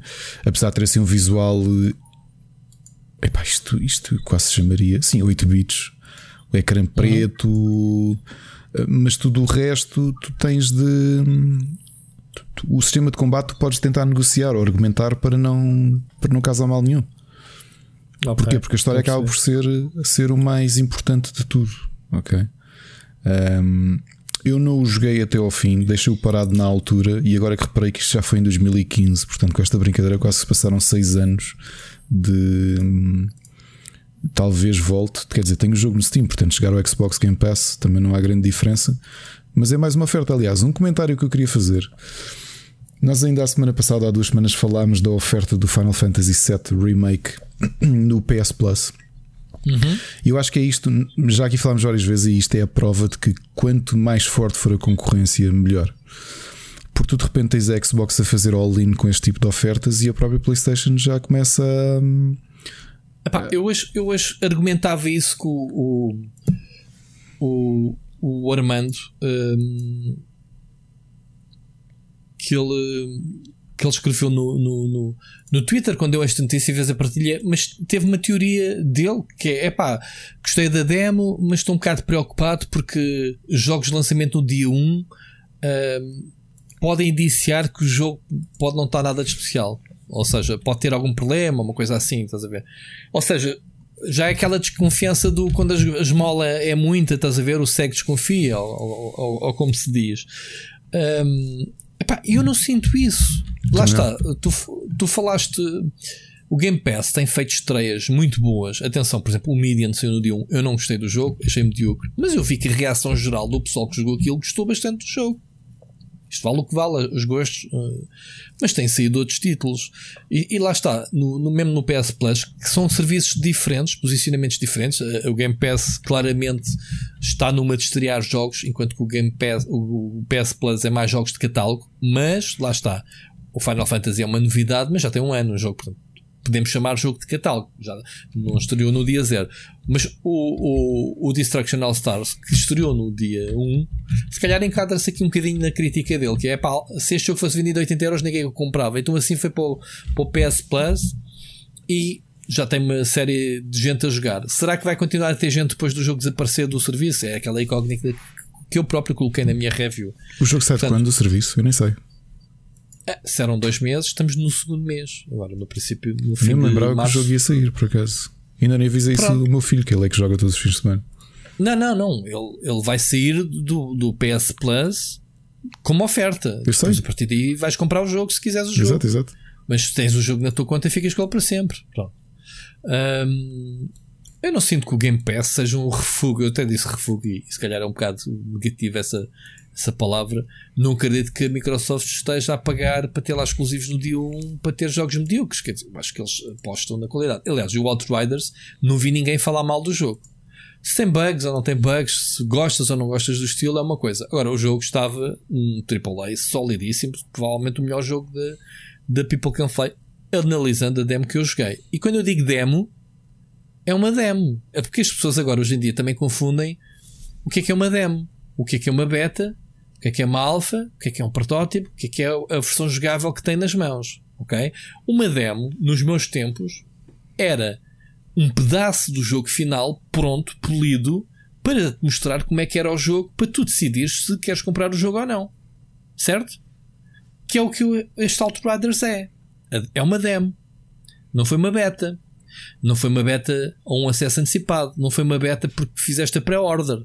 Não, man, é uma beta. É uma demo porque dizia-se, ah, um, ele dizia também, ah, lançar uma demo um mês antes e a empresa ainda estar a recolher feedback da demo para melhorar o jogo, acho muito em cima da hora. Epá, estamos numa era digital em que os jogos são continuamente melhorados depois do lançamento, não é? Uh, aliás, até, até não tenho aqui o tema, mas se calhar temos que falar um dia destes. Já passaram 100 dias desde o Cyberpunk ter saído, sabes? O tempo já voou. Onde é que está o jogo da PlayStation 4? Foi retirado logo. Uhum. Nem me Estás a perceber? Nem, não te lembras tu, nem se calhar muita gente não se lembra. Portanto, espero que não haja aqui o efeito Anthem, que é pá, esta cena está-nos a dar cabo da cabeça, vamos partir para a próxima, anunciar já o próximo Witcher e fazer esquecer este episódio. O que é estúpido, o jogo é espetacular, eles só têm aqui o corrigir e melhorar. Se faz sentido lançar na PlayStation 4, nunca fez. Portanto, lançarem no agora, mesmo que melhorado, parece mais teimosia do que outra coisa qualquer, não é? Um, é lançar o jogo para a PlayStation 5 e a Series X a bombar como as it meant to be played e acabou. Esquecer a ganância de vendê-lo para a PlayStation 4 que isso deu, deu borrada. Isto é a minha opinião. Mas pronto, fica aqui a nota. Já passaram 100 dias. Li aqui há dias. Um, alguém que escreveu: pá, já passaram 100 dias. Onde é que está o jogo para a PlayStation 4? Um, tens essa opinião, tens essa noção, Ricardo, que, que o Game Pass aumentando o número de ofertas de primeiro dia, não nos possam dar eh, grandes bombas? Não, não acredito. Isso é, depende tudo da negociação que está por trás. Porque vai de ser. Há, há, acho que há três vetores que fazem que, que são preocupações da Xbox para vender o Game Pass. Uma é quantidade de jogos, a segunda está interligada, que é a qualidade dessa quantidade de jogos, e a terceira ir tendo alguns títulos importantes de day one que para o consumidor uh, reflita com a carteira, que é ou gasto 69,90 para comprar este jogo, ou se, ou se pagar 99,90, se bem que se bem me lembrei a anuidade, tenho este e tenho mais X. Pois, pois, pois, e essa é conta, ou seja, uh, uh, a Xbox vai sempre estar a contar com isso. É que eu digo, eu não te estava a comentar. Se não serem mais jogos, eu estou a olhar para o meu Xbox Game Pass, eu instalei 14 jogos naquela de estão aqui 14 jogos que eu quero mesmo jogar.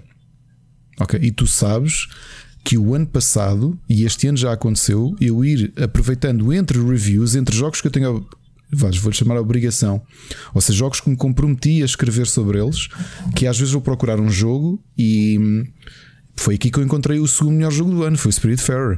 Este ano falei daquele que foi o jogo que me acompanhou no Natal, que foi Drake Hollow. Ok? Eu já encontrei aqui muito bons jogos que não tinha acesso a eles, alguns que eu nem conhecia. O que é que acontece? à velocidade e à qualidade que o Game Pass vai introduzindo jogos, nós simplesmente não temos forma de dar vazão a isto. Não temos. É impossível. É impossível ah, darmos isso, vazão a isto. Isso também pega na teoria de que o jogador tem que jogar todos os jogos que existem no mercado. Não tem, não, dar é variedade. Não, mas Rui, epá, Vamos agora Também levar não vais ver todas as séries do Netflix, nem da Amazon, nem, Rui, nem Vamos levar isto para a é? gastronomia. Eu e tu, já agora, eu hoje comi sushi. Só me esqueci de dizer isso. Primeiro dia sem miúdos, sushi. Disseste ao bocado, sim, cana, foi buscar um sushizinho. Disseste assim de forma meio. Foi, já nem me lembro. Sim, eu, mas... ouvi, eu ouvi, mas ignorei. Pronto. Eu e tu já fomos a muitos uh, buffets. Já comemos em muitos buffets. Lembras-te daquele tempo em que nós almoçávamos juntos? Lembras-te disso? Sim. Lembras-te da minha cara? All you can hit. Não, não me lembro, mas, mas já. Yeah. Pronto. Uh, tu não tens de comer tudo, mas a realidade é que tu queres experimentar. Tu olhas assim, epá, está mesmo a aparecer um tema aqui, mas está ali um sashimi de, de salmão e um sashimi de peixe de manteiga que está mesmo, está-me a apetecer. Olha, também quero California Roll, não sei o quê. Porque os quentes, está todos, tudo acessível. Todos. É exatamente o yeah. que eu sinto com o meu Game Pass, que é rejogar Final Fantasies, que é o que tu sabes que eu ando a fazer. Indies que eu não tive acesso, não conhecia, alguns que são exclusivos da Xbox ou do, do, do Xbox Game Pass. Estou a jogá-los. De repente espetam-te com a coleção toda de Yakuza. Tipo, olha, amigo, está aqui, Strau. Toma. E, e, e, de repente ainda te espetam com Guild Wars 2. Ei, já lá vamos. Estou cheio. Já lá vamos. Mas estás a perceber? Como consumidor, eu com uma anuidade de um Xbox Game Pass estava feito para o ano todo. É pá, sinceramente. Mas o, o que é absurdo nisto é que, olhando nem 10 anos para trás, tínhamos esta fartura. Não, Quer dizer, não, epá, nem, nem há 10 anos atrás, há 10 anos atrás, penavas para teres uma novidadezinha. Quer dizer, neste momento, eu, eu até já me esqueci o que, é, o que é, que é a pirataria. Pelo menos nos videojogos. Uhum. Não, não há necessidade de que só não joga quem quer legalmente ainda por cima tendo um serviço como o Game Pass que é contribuir para achievements e tens aquela toda a estrutura por trás, é pá, só não joga quem não quer, só não joga quem não quer. E realmente é o que tu dizes. Há lá jogos pá, que eu nem me atrevo a instalar, como os Yakuza, porque sei que vou enterrar ali horas e horas e tu sabes coisas que eu jogo que não esteja que não esteja a analisar para o tempo que eu tenho já é tipo um sacrilégio para claro. mim, né? Tipo, pensar fogo. Uh, andamos aqui a brincar ao Guild Wars 2 que já é tipo a pisar o risco, né? mas mantendo o trabalho em paralelo. Rui, falaste nisso e deixa-me fazer-te uma ligação para uma notícia que eu tinha-me esquecido de trazer aqui e que nem sequer é notícia, mas só que veio ao de, ao de cima, só comecei a vê-la hum. ser partilhada há poucas semanas. Em 2017, a Comissão Europeia escreveu um, um reporte de dados que foi recolhendo de, dos maiores mercados dentro da comunidade europeia, portanto, França, Alemanha, Polónia, Espanha e Suécia, Suécia e Reino Unido, sobre pirataria e consumo ilegal de videojogos e também música, televisão, uh, cinema uhum. e tudo isso. Uhum. Tu sabes qual foi a conclusão desse estudo de 300 páginas da Comissão Europeia?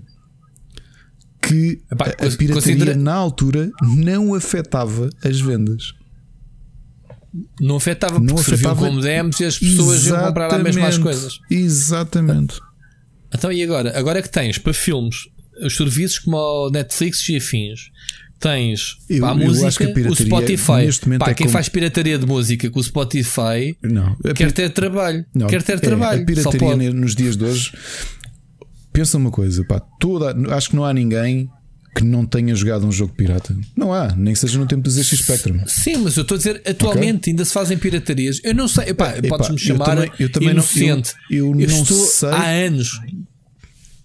Eu, eu, tenho que escrever um artigo sobre isso para, investigar. Ainda existe pirataria. Malta, digam-me nos comentários: alguém saca jogos na net para jogar? Eu acho que há um Ou elemento seja, em que as pessoas podem sacar jogos da net. E eu já conversei com algumas é pessoas é, que me disseram isto. Mas ainda, mas ainda é possível as proteções, isso é, é como antes, acho, ou é cada vez mais complexo de cracar, digamos assim. Olha, o último comentário que me fizeram foi há pouco tempo, e por acaso uma pessoa que nós os dois conhecemos, em relação a um indie, e, e agora vais dizer, epá, indie ainda custa mais. Que essa pessoa fez download do jogo de forma ilegítima, experimentou uhum. para o poder ir comprar. Ou seja, olhou para aquela para aquele para aquela pirataria como uma demo. Um demo, se, se valia a pena o investimento ou não. Eu também acho que sim, que existe.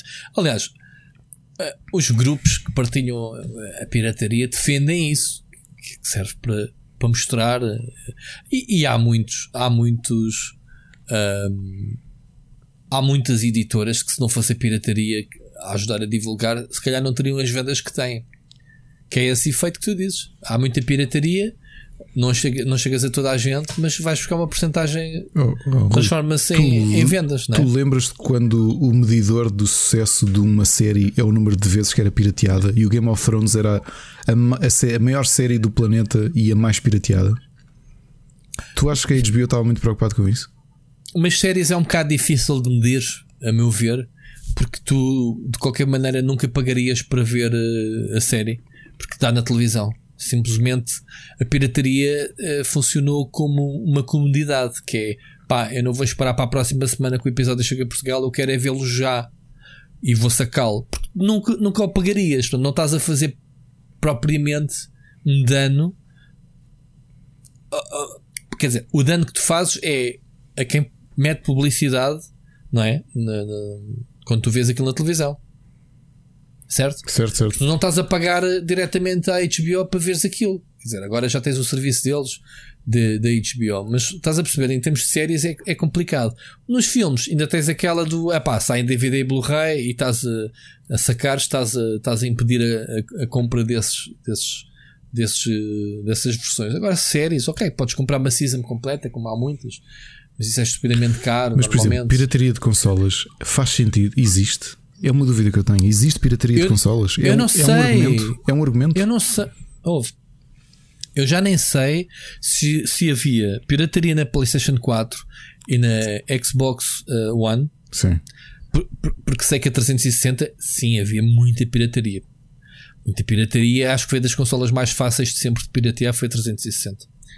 Agora, com a PlayStation 5 e obviamente a Series X é muito cedo, nem sequer há consolas eh, para jogar legit, quanto mais eh, ilegais. Mas estás a ver, não sei se a Switch sim, já sei que há uh, como é que se chama? jailbreaks né? que te permitem que te permitem aceder aos jogos. Acho que não podes é depois ligá-lo online, tanto quanto eu sei. De resto, não tenho informação das outras consolas. E, e também não sei do PC se há ou não, lá está, com aquela agressividade toda dos DRMs se continua. Mas pronto, tirando a pirataria, faz sentido estás-te a chatear com os jogos piratas quando tens ofertas. Ok, se calhar não tens aquele jogo que tu querias mesmo de, de oferta. Pá, mas, mas se não comprares no primeiro dia, passado umas semanas ou meses, já há uma, uma um desconto qualquer, não é? Epá, eu acho que está muito fácil uh, o acesso aos jogos atualmente. Quase nem ligamos. Eu, pá, eu, eu pelo menos não tenho noção das, do meu círculo de amigos que utilizem pirataria, sinceramente. Também não tenho ideia. Ficamos aqui com este, com este Também debate, não tenho com este mesmo tema. ideia. Pá, e... E, epá, porque parece já tão uh, desfasado do tempo a ideia de pirataria. É? Com, com este serviço é? que tu tens de hoje, nem que seja pelo trabalho que te dá ou pelo risco que te, que, que te coloca. Nem falo da parte legal, a parte ética, a parte moral. Falo do trabalho, que é tu encontrares um sítio para descarregar e aquilo não venha com vírus. Quando podes simplesmente pagar uma subscrição, um Game Pass, ou no caso das consolas, o Game Pass também, ou o, uhum. o PlayStation Now. Eu sei que o Now não tem, ou o Plus, eu sei que o Now não tem jogos. Vai tendo alguns jogos recentes, mas nada assim de groundbreaking. E tens serviços como o Humble Bundle, se tivesse aqui o Seixas dizer logo, é pá, farto-me comprar lá os jogos, tipo, paga o que eu quero. Também. Que é um conceito muito interessante. Também. E tá, também. ainda estás a ajudar casas sociais, ainda por cima. Olha, até te conto uma coisa. No, este, esqueças de usar o meu, meu link. Né? Este ano decidi, este ano decidi dar um módulo de pixel art no meu curso de ilustração e admito não é uma coisa que eu tenha que eu conhecesse, portanto fui estudar um bocadinho e há muito software gratuito, mas sabia que havia o software que grande parte do, dos, dos profissionais usam é o Sprite, que é um software que está à venda no Steam, que é o staple para todos os artistas de pixel art e que está a ser feito por um tipo sozinho. E o software custa 15 euros, tipo once in a lifetime, tipo pagas e vais recebendo os updates, estás a perceber? E eu pensei, pá, claro que quero, que quero contribuir. É um tipo sozinho que está a contribuir para toda a gente, estás a perceber? Uhum. E, e pronto. E, e eu, epá, não sei, nos dias de hoje, com, pensando no nosso poder de compra atual, no quanto os jogos não subiram, tendo em conta a inflação, eu acho que faz muito pouco sentido Bem, é. não, não, vamos falar no, no, nossa capacidade de poder de compra com os jogos full price nas lojas, das consolas, 70 euros e agora 80. Não, mas, tu, eh, não, mas digo-te outra coisa, aquilo que tu dizias com toda a razão. Pá, imagino que eu, o que era eu, adolescente, ter acesso a uma, a uma anuidade do Xbox Game Pass, eu nunca me preocuparia com nada. Eu, eu podia não, até podia é. não jogar jogos Zero Day, estava feliz. Exatamente. Eu na altura não jogava jogos Zero Day, não tinha dinheiro para isso. Ninguém jogava, nem sequer sabias quando é que o jogo saía. Exato. Parecia aparecia. Vi alguém, ah, tenho aqui o Diablo 2. Ah, já está, então deixa ver. Estás a perceber? Yeah, sim, sim, eram outros tempos, eram outras preocupações. Nós tínhamos a preocupação de jogá-lo e passá-lo e partilhar conhecimento com a malta, que era falar sim, sobre os jogos. Não, não tinhas esta coisa do FOMO, do Fear of Missing Out, não é? De repente sim. alguém passou-te um jogo que tem dois anos e para ti era um jogo acabadinho de sair. Foi quando chegou às mãos. Sim, tipo, sim, o, o, a data de lançamento era-te indiferente. Exatamente. Agora não, agora surge um Final Fantasy VII Remake com um ano no PS Plus e tu pensas, é, old news, não quer saber. Yeah. que é a fartura. Ou Cyberpunk, quer dizer, tu, se na altura te aparecesse um jogo como Cyberpunk, não sabes, aparecido do nada e tu, ah, mas isto é aqui, não, isto já é dezembro, já não liga isto. Não, isso não existe. Sem, já passaram 100 dias, agora também já quer jogar isso é antigo. É jogo do ano passado, não quer saber. Tão estranho. Enfim, enfim, velhos tempos, isto anda tudo muito rápido. É por isso é que me alegra, já agora falando do nosso amigo Sírio que ele vai jogar um joguinho na GameCube ou na Wii U ou, ou na NES como se estivesse a jogar agora na Switch e nós na PlayStation 5. Para ele é jogo é jogo é intemporal, quer dizer, e, e ele não faz essa distinção e, e acho isso mágico. Uh, dele ter a capacidade de jogar o jogo agora que jogou há 20 anos atrás e divertir-se da melhor forma e, e etc. Portanto, uh, é como ele diz próprio, na casa do Sírio, há um jogo para cada dia. E sobra. lembrando, lembrando aqui o espaço dele, que infelizmente esta semana chapéu. Bom, vamos falar em pirataria, Ricardo. Isto está tudo interligado. Inventámos aqui o tema da pirataria, que já entrou como tópico, nem sequer era suposto falarmos, para falarmos no maior pirata que anda para aí agora. Qual que parece? Há um tipo de, na Electronic Arts que anda a vender cartas raras assim, como se diz, por baixo da mesa, é? Uh, assim, tipo, mais baratinho. Cartas que têm 1% de probabilidade de saírem, anda a vendê-las por milhares de dólares. Portanto, não sei quem é. Ele, ele é esperto, pronto, basicamente está tá, tá a fazer eh, contrabando de, de, cenas digitais e ganhar dinheirinho dele. E como se costuma dizer, Robin Hood, eh, ladrão que rouba ladrão, tem mil anos perdão. Não? Não se aplica aqui, se calhar. O que é facto é que a Electronic Arts anda a investigar e não ficou muito contente em, em saber disso. Um, e, e, depois lá está, burros, se calhar, são as pessoas que compram e dão dinheiros para estas cartas, mas lá está, são cartas que muitos jogadores de esportes, já aqui falámos sobre isso, sofrem para as obter, para se manterem competitivos. Eu, para mim, abolia as loot boxes e este, esta cena das cartas, já falámos sobre isso, de, dos esportes, que eu acho que está a minar imenso os esportes. Um, mas há jogadores que têm mesmo que gastar uh, milhares para se tornarem. E se calhar aqui é um shortcut, em vez de estarem a comprar uh, infinitos packs a ver se lhes sai e o tempo que demoram a abrir aquilo tudo e organizar as cartas, não viram um tipo destes que tem acesso privilegiado, porque faz parte da Electronic Arts, e comprar-lhe as cartas. Isto é um bocado bizarro, Ricardo, hoje em dia, ainda existir este tipo de. É, mas é daquelas situações ilegais, que, né? passando o anglicismo, it bites you in the ass. Porque se Electronic Arts abriu este precedente, um, se calhar eles não têm a sede em Portugal já, porque uma coisa que nós somos muito experts em Portugal é de encontrar sempre estas oportunidades, não é? Porque se, isto só não aconteceu mais cedo porque a Electronic Arts não está em Portugal, porque senão alguém já, já se tinha lembrado de fazer uma destas. Espera lá, mas a malta gasta milhares de euros para ser competitivo online e tu vou começar a vender cartas. é tão simples quanto tá bem, mas, mas, como é que tens acesso às cartas? Tens de trabalhar lá dentro. Exato, se tu fores, se fores trabalhador de. que é. Hum, e com acesso privilegiado que possas ter acesso. Repara, isto é o equivalente. Este este eu, eu, eu, equivalente videojogos das inspeções automóveis. Completamente. Não é? Metes uma, uma, notinha no meio dos documentos, não sei se já fizeste, eu, eu nunca necessitei, mas conheço muita gente que faz, a ver se, olha, você esqueceu, tem aqui uma nota, não preciso, é só os documentos. ah, desculpe. Tropecei. Sabe que, Como é que foi parar aí a nota? Tinha os documentos na carteira e quando tirei veio tudo agarrado. Mas depois, por outro lado, quando te entregam os documentos e a nota não está lá, já sabes que passaste da inspeção. Exato. Nem precisam de falar ou negociar. Está lá. Quem quiser. Tu lembras de um quase... estratagema? Aquilo foi muito eu, mediático. sabes como é que eu sei disto? Eu sei disto. Eu trabalhei na, na, nas reparações de tacógrafos de caminhões. Eu ouvia histórias Ui. todos os dias destas, né? Ui. Tu não, outros esquemas à, à portuguesa, tu lembras-te ali no final dos anos 90 um grande esquema que aconteceu que era uma rede de, de hum, examinadores de condução que no final da, hum, do exame dizia assim: então pronto, o senhor até está passado, senhora, mas para eu lhe passar isto mesmo, tem, vamos fazer um levantamento de 80 contos, uma coisa qualquer. Bah, acredito que houvesse, houvesse uh, esses gajos fizessem isso. Uh, mas sei que houve há pouco tempo foi com as cenas dos Ubers que, que andavam aí altos esquemas que envolviam instrutores, uh, escolas de condução.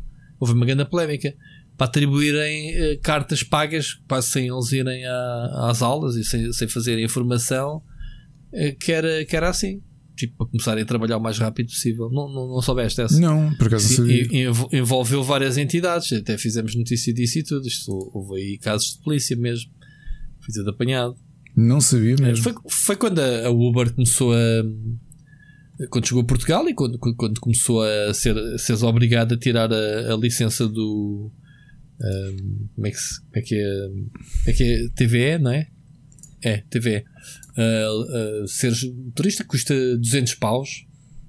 E no outro dia estive a ver quanto é que custava uma, uma licença.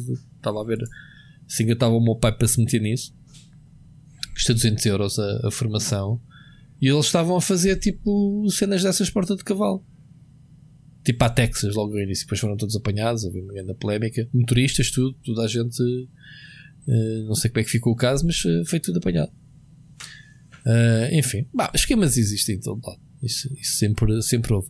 Mas esta cena da, Electronic Arts, este tipo foi. pá, ok, tenho acesso às cartas, eu vou vender isto. Quer dizer, o gajo se calhar foi, abusou um bocado e houve alguém que meteu no trabalho, porque estás a falar de quê? Tu não estás a roubar stock à tua empresa. Uma coisa é tu trabalhares numa empresa e ires lá ao stock e, e começares a vender coisas aos clientes por fora, não é? E não é faturado e não sei o quê, quando, sem controle de stocks.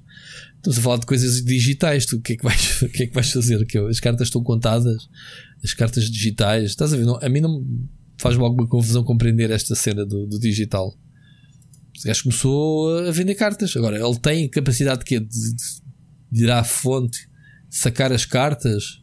Estás a perceber o que eu estou a dizer? Sim, sim. Como é, como é que ele tem acesso uh, material às coisas? Como é que ele tem, tem acesso às cartas? Consegue fazer batota e transferir para a conta dele cartas, assim como se, se a Electronic Arts quisesse dar diretamente uma, ou a Nintendo quisesse dar um Pokémon diretamente, como, como já aconteceu, não é? Uh, pronto, eles chegam lá, criam aquilo, Pokémon, toma. Outra coisa é tu tens a tua a tua mina de ouro, que é as cartas, e tens um tipo dentro da tua própria empresa a vender ao desbarate. Desbarate, estamos a falar de milhares de euros, mas se, se tu fores a ver a probabilidade de 1%, quanto é que a Electronic Arts não ganha, uh, não ganha com, com isto, não é? Claro. Ainda, ainda outro dia uh, registrei aqui epá, uh, uns números absurdos.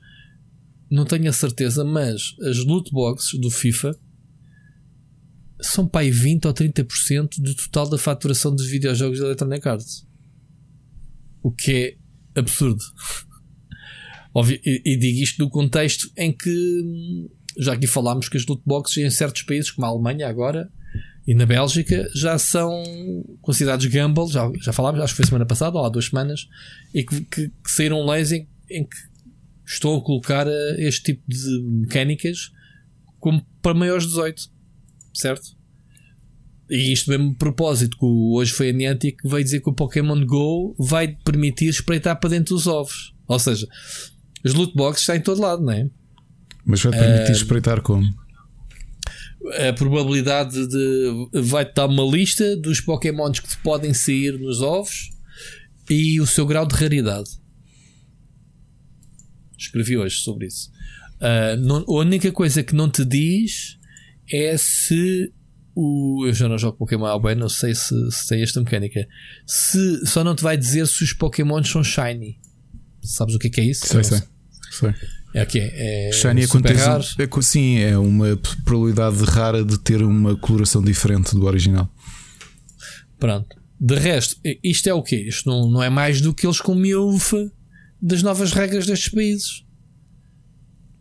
Percebes? De tirar aqui um bocado o peso do gamble. Ou seja, é gamble uh, porque tu não sabes qual daqueles 5, 10, whatever, não sei que lista, qual daqueles é que vai sair.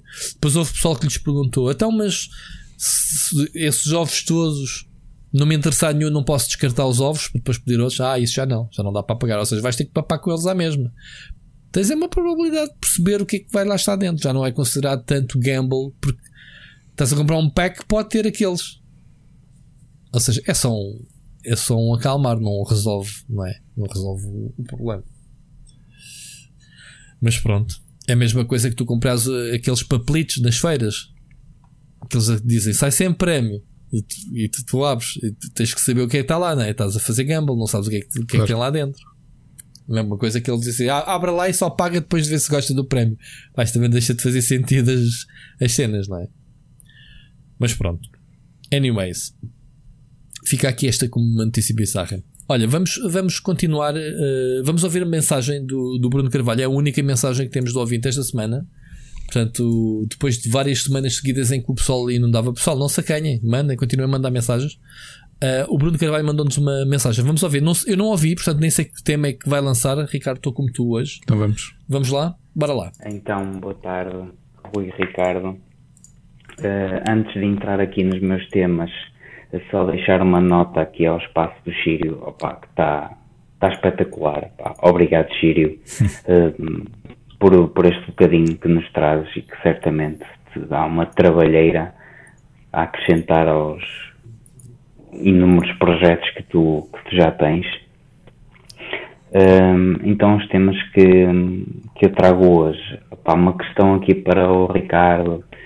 Um, o último Pokémon que eu joguei foi o Pokémon Red, ainda no Game Boy. Uh, qual é que seria o melhor para, para eu me iniciar agora na, na Switch? Uh, oh, Rui, um, ainda estou aqui a aguardar uh, pelas lives de Sibéria. Uh, entretanto, comprei um bundle para a Switch que trazia o Sibéria 1 e o 2 Opa, mas é jogar aquilo na Switch é muito esquisito. Estou a ter muita dificuldade em, em jogar aquilo na, na Switch. Um, mudando agora aqui um bocadinho o tema uh, e sem, sem entrar em spoilers, uh, não sei se vocês já viram uh, o WandaVision. Opa, eu fiquei com a sensação no final que, que aquilo acabou tipo uh, olha, acabou, acabou os fundos, por isso temos que acabar isto hoje. Um bocado assim completo. Não sei se, se vocês já viram, gostava de saber qual é que era a vossa opinião. Uh, e um tema menos agradável. Pá, uh, é um, aquela malta que tem alguma uh, influência junto da malta mais nova. Não vou aqui dizer nomes. Pá, Um, uh, assim, um, patrocinar ou publicitar uh, casinos e coisas de apostas, opa, a gente também vê isso na televisão, por isso não é por aí. Uh, agora, publicitar assim de todos os Insta Stories e vídeos que, que publicitam, opa, aquilo é cada tiro, cada mel, eles apostam uh, 100 e 200 euros e vão buscar uh, num dia o meu ordenado uh, que uma pessoa trabalha num mês pá, e aquilo eles nunca perdem. E é assim pá, acho que é preciso ter alguma atenção a isso ao público que que os vê, não sei se, se isso é legal pá, mas acho que devemos ter um bocadinho a mão na consciência porque Uh, pá, quem vê aquilo quer dizer, ele aposta uma vez, uh, pá, ganha sempre. Pá, nunca ouvia perder uma vez, sequer. Pá, e acho, acho que eles deviam ter um bocadinho atenção a isso. Pá, peço desculpa por ter alongado um bocadinho. Pá, mais uma vez agradecer o vosso excelente trabalho e um grande abraço para os dois e ouvimos para a semana. Obrigado, Bruno. Obrigado pela tua, pela tua mensagem. Deixaste-nos aqui diversos temas. Acho que começa agora pelo último, pelo menos, pelo menos agradável.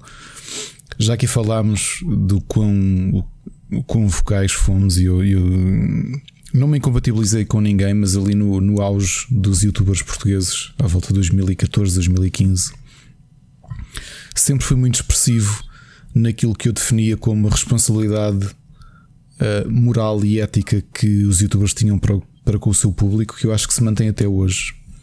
Alguns deles dizem que o público deles cresceu, que começaram miúdos e agora já são adultos e, portanto, essa responsabilidade não se coloca. Eu não acredito. O que eu acredito é que hum. o público da maior parte destes youtubers, e vou excluir daqui o Rico Fazeres, porque eu acho que é talvez o único que, por se ter mantido fiel aquilo que faz, neste caso o gaming, foi aquilo que o trouxe para o YouTube e é o que ele faz até hoje, porque ele gosta mesmo de videojogos, que ele conseguiu que o público dele se mantivesse e, e, e que talvez tenha até público mais velho do que eu próprio imaginava. E eu, eu comecei a sentir isso por pessoas com 30 uhum. que, que vêm Henrique Fazeres e porque gostam do conteúdo dele.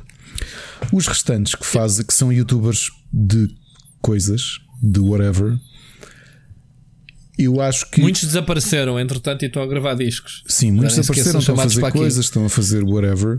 E a realidade é que me parece que eles. Hum, eles dizem que o público cresceu com eles, eu não acredito. Eu acho que o público, à medida que foi crescendo, foi perdendo o interesse e eles continuam sempre a falar por uma faixa etária muito específica, que são os, os pré-adolescentes e adolescentes ok?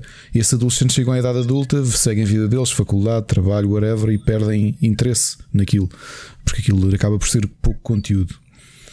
O que é que eu sinto? Essa responsabilidade existe e foi curioso cinco anos depois do apogeu dos, dos youtubers, cinco anos depois do Fromonas estarem tudo o que era ruas no, em Mupis a, a promover agros.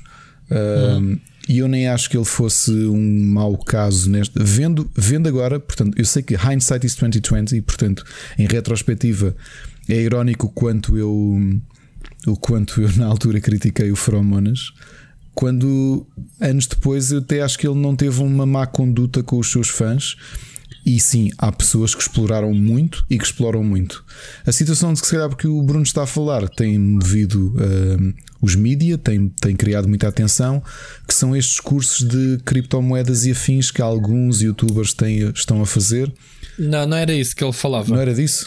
Ah. Mas se calhar, é, mas incluía a mesma, porque são maus exemplos. É os os WebEx, como é que se diz? Forex e afins, não é? Forex, Essencialmente é, são, sistema, são, com... são esquemas de Sim. pirâmide. São esquemas de pirâmide que eles vão ganhar dinheiro e, e, a malta que está por Exatamente. baixo não vai. Vai só investir, Exatamente. ponto final. Ex Exatamente, mas o que ele está a falar destes casinos é muito pior. É, é, é, é vício puro na, na Twitch. Epá, ele não quis dizer nomes, mas eu digo: pá, casos como o Numeiro, como o Nuno Moura eh, e afins que de, não têm interesse zero para terem centenas e milhares de pessoas a assistirem. A culpa é de quem assiste. Mas fazem o que? Promovem que casinos online, é isso? Não promovem. É, é como, imagina, imagina, é como se tu se estivesses num casino a meter moedas numa slot machine e tivesses uma câmera a apontar para ti para, e para a máquina e estás a transmitir nas Twitch. Só que aqui neste caso são os casinos online. Percebes? Que eles recebem tokens, eh, muito provavelmente eh, gratuitos, das parcerias que fazem, para estarem ali a jogar como se estivessem a investir, a investir, a investir, a ganhar, a ganhar, a ganhar. Obviamente que quem assiste e quem é fraquinho da cabeça, que é aquilo que o Bruno eh, Carvalho estava a alertar, de ter atenção de que pá, tu vais jogar, vais lá meter 5 paus e vais perdê-los. Ou metes 10 ou raio. Porque aquilo não é assim. Estás a perceber? E isso é mau, têm tido casos explícitos, têm dado a ser investigados e, Ok, e esse, esse, por acaso não conhecia. Seja, por acaso não seja conhecia. como for, seja como for, é mau conteúdo, devia ser, na minha opinião, devia ser proibido a Twitch. Agora, o que me disseram, eu já, já argumentei, já falei nisto publicamente, não tenho problemas nenhum a dizer que se eu apanhasse a minha, a minha filha a ver esse tipo de conteúdos, pá, eu, eu desligava-lhe a net, conteúdo zero, é jogo de vício, ainda há bocado estávamos aqui a falar. Uma isto, isto torna de repente os loot boxes do FIFA completamente inocente. Percebes? Pá, é inocente. Uh, estás a ver pessoas a jogar jogos de casino. De vício, completamente. Quer dizer, ainda me lembro quando o, o add-on para o, para o GTA V dedicado aos casinos, que era um jogo, foi logo catalogado cá como pronto, nem sequer saiu durante não sei quanto tempo, nem sei se já saiu ou não, porque, no, porque a nossa lei não permitia que o jogo tivesse aquele tipo de jogos, que era considerado jogo de gamble de casino logo. Estás a ver, Ricardo? Sim, sim, sim. E estes senhores vêm para a Twitch com uma audiências brutais para ver os meninos a meterem moedas de, de, de, e a saírem aqueles jogos de, de casino, que é, que é mesmo assim. Percebes? E isso está mal, pronto. Mas isso, lá está, quem lhes dá as audiências pá, que lhes paga os, os Audis e os carros que eles andam, as casas, etc. Eu pensava que ele estava a falar Agora, era estes cursos que na prática são pá, Eu acho que isto, isto acho que o Widow nem sequer tinha más intenções, tinha, pá, estou a ganhar dinheiro com ações, com ações, com, com criptomoedas, queres perceber mais sobre isto e estavam-lhes a vender um curso por 400 euros ou o que era. Se o curso em si valeu o dinheiro ou não é que era a questão. O que é que aconteceu? No, nesse caso, como aqui já falámos, foi eles foram arrancados roubaram-nos eh, parte e publicaram parte do curso. Acho que aquilo publicaram 20 páginas e o curso tinha 80, não sei o que. Eles acabaram por oferecer o curso completo a todos. Tinham vendido, acho que 17, que é dinheiro mesmo assim. Tinham vendido 17 cursos desses por 400 euros. Epá, isso é como eu te digo. As criptomoedas estão na moda, a Bitcoin está a atingir níveis históricos de valor, coisas absurdas, um bocadinho também impulsionado com o hype que o Elon Musk quando começou a falar nisso e, e, e investir na, na criptomoeda, fez disparar, obviamente, o valor disso. Isso pode, pode dar azar, pode de repente baixar e as pessoas perderem muito dinheiro. Portanto, isto toda a gente está a ganhar dinheiro com isso, ou supostamente. Há quem esteja a ganhar dinheiro com isso. Estamos a falar de empresas, nem sequer estou a falar de pessoas. Estou a investir na, nas bitcoins, mas um dia pode ser que isso desvalorize a pique e depois é que vamos ver como é que vai ser. Estamos a falar que uma bitcoin custar tipo 50 mil dólares, uma coisa assim absurda. Um, portanto, quem andou a farmar durante muitos anos eh, Bitcoin porque sim, lembras há casos de pessoal que se esqueceu das passwords uhum. de, de acesso aos discos com bitcoins e o cara neste momento podia estar rico. E, o The Big Bang Theory tinha esse tema, um dos, um dos episódios da última temporada. Pronto, que foi eu, com, o advento, vi... com o advento da. que eles de repente encontram um disco, mas não sabem da password de, de acesso ao disco porque o o Sheldon tinha lá colocado uma password e não lhes queria dizer, acho eu, eh, porque eles tinham feito qualquer pá, whatever. Yeah. Agora, agora é isso, Bruno. Concordo completamente contigo. Epá, é preciso alertar. Epá, estamos aqui para isso também. Pá, desculpa lá. Uh, tu não quiseres dizer nomes, eu digo. Porque qual é o mal de dizer nomes? As pessoas fazem coisas más, têm que ser apontadas, como é óbvio. Não podemos mandar para o ar ah, e tal, o outro que faz as cenas. Bem, a gente diz, estou-me a ralar. Sobre Queres falar do Pokémon primeiro? Então, oh Bruno, é um bocado difícil porque tu essencialmente neste momento só tens um jogo lançado da série principal, que é o Sword and Shield. Se queres retomar por aí, força. Agora, se tu tiveres acesso a uma 3DS, eu aconselhar-te-ia o X e o Y. Acho que é capaz de ter sido os últimos que eu ainda gostei. Bastante mesmo. Uh, o Sun and Moon não são maus, mas acho que estão a milhas do, do X e do Y. Se só tens acesso a uma Switch, o Sword and Shield, a semana passada, e tu deves ter ouvido e por isso é que falaste nisso, deixei aqui a opinião que tenho sobre o jogo. Sim, eu já o joguei seis vezes. não, não é um bom jogo. É o único que tu tens. E portanto, infelizmente, é tudo o que eu te posso dizer. Muito bem. Sobre o Sibéria, não estás a, a, gostar de jogar o jogo na Switch. Repara, isto é um jogo point and click feito para jogar num PC. Logo, já vimos as barracas que se deu em interfaces adaptadas diretamente de um ponteiro na Switch. Não é uma boa experiência, ó, Bruno. Devias tê-lo comprado para PC. Provavelmente encontras os jogos a tudo e meia.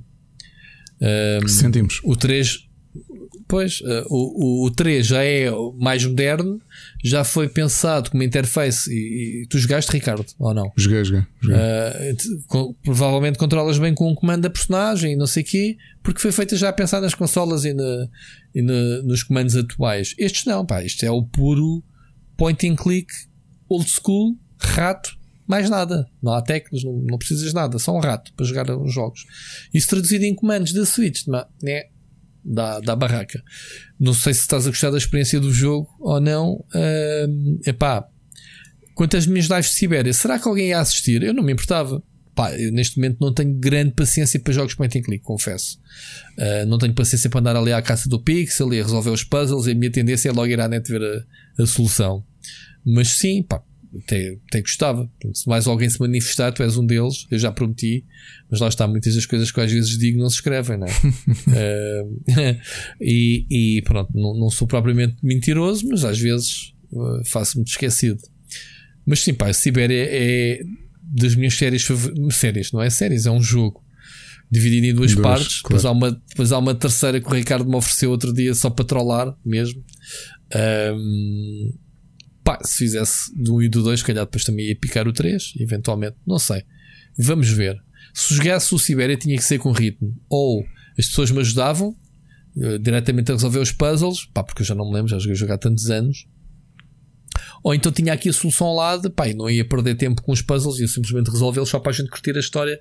Que eu acho que a história do Sibéria é das melhores coisinhas uh, que se foi feito no género. Não sei se o Ricardo concorda ou não. E, pá, e foi um engano do Bennett Sokal que ele nunca, faz, nunca mais fez nenhum point and click tão bom como este. É isso. WandaVision. Ricardo, tu, tu vais falar nisto nas coisas, já podemos falar agora, depois não, não, Eu para mim já arrumei isto a semana passada, tu arrumaste este fim de semana.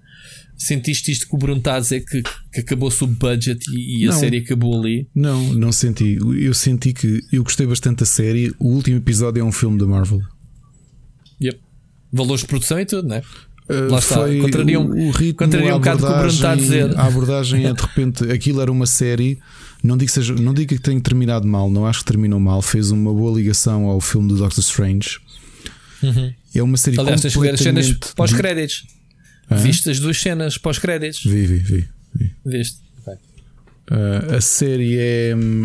A série é interessante. é, é e eu estava a dizer aqui, Ana, quando comecei a ver a série e à medida que fui vendo, é que eu sabia para onde é que aquilo ia. Havia várias hipóteses. Bateu o que a tua teoria? Não. A minha teoria foi assim que comecei a ver a série, eu sabia exatamente o que é que tinha acontecido. Logo. Uhum. E eu, pronto, uhum. ok. A minha dúvida é quem é que tinha motivado aquilo. Eles depois foram por aquela personagem. Gostei, pensava que aquilo poderia ser a porta de abertura para um dos maiores vilões, uh, que não foi. Eu estava à espera que o Mephisto, que é o equivalente ao uhum. Diabo da Marvel, uhum.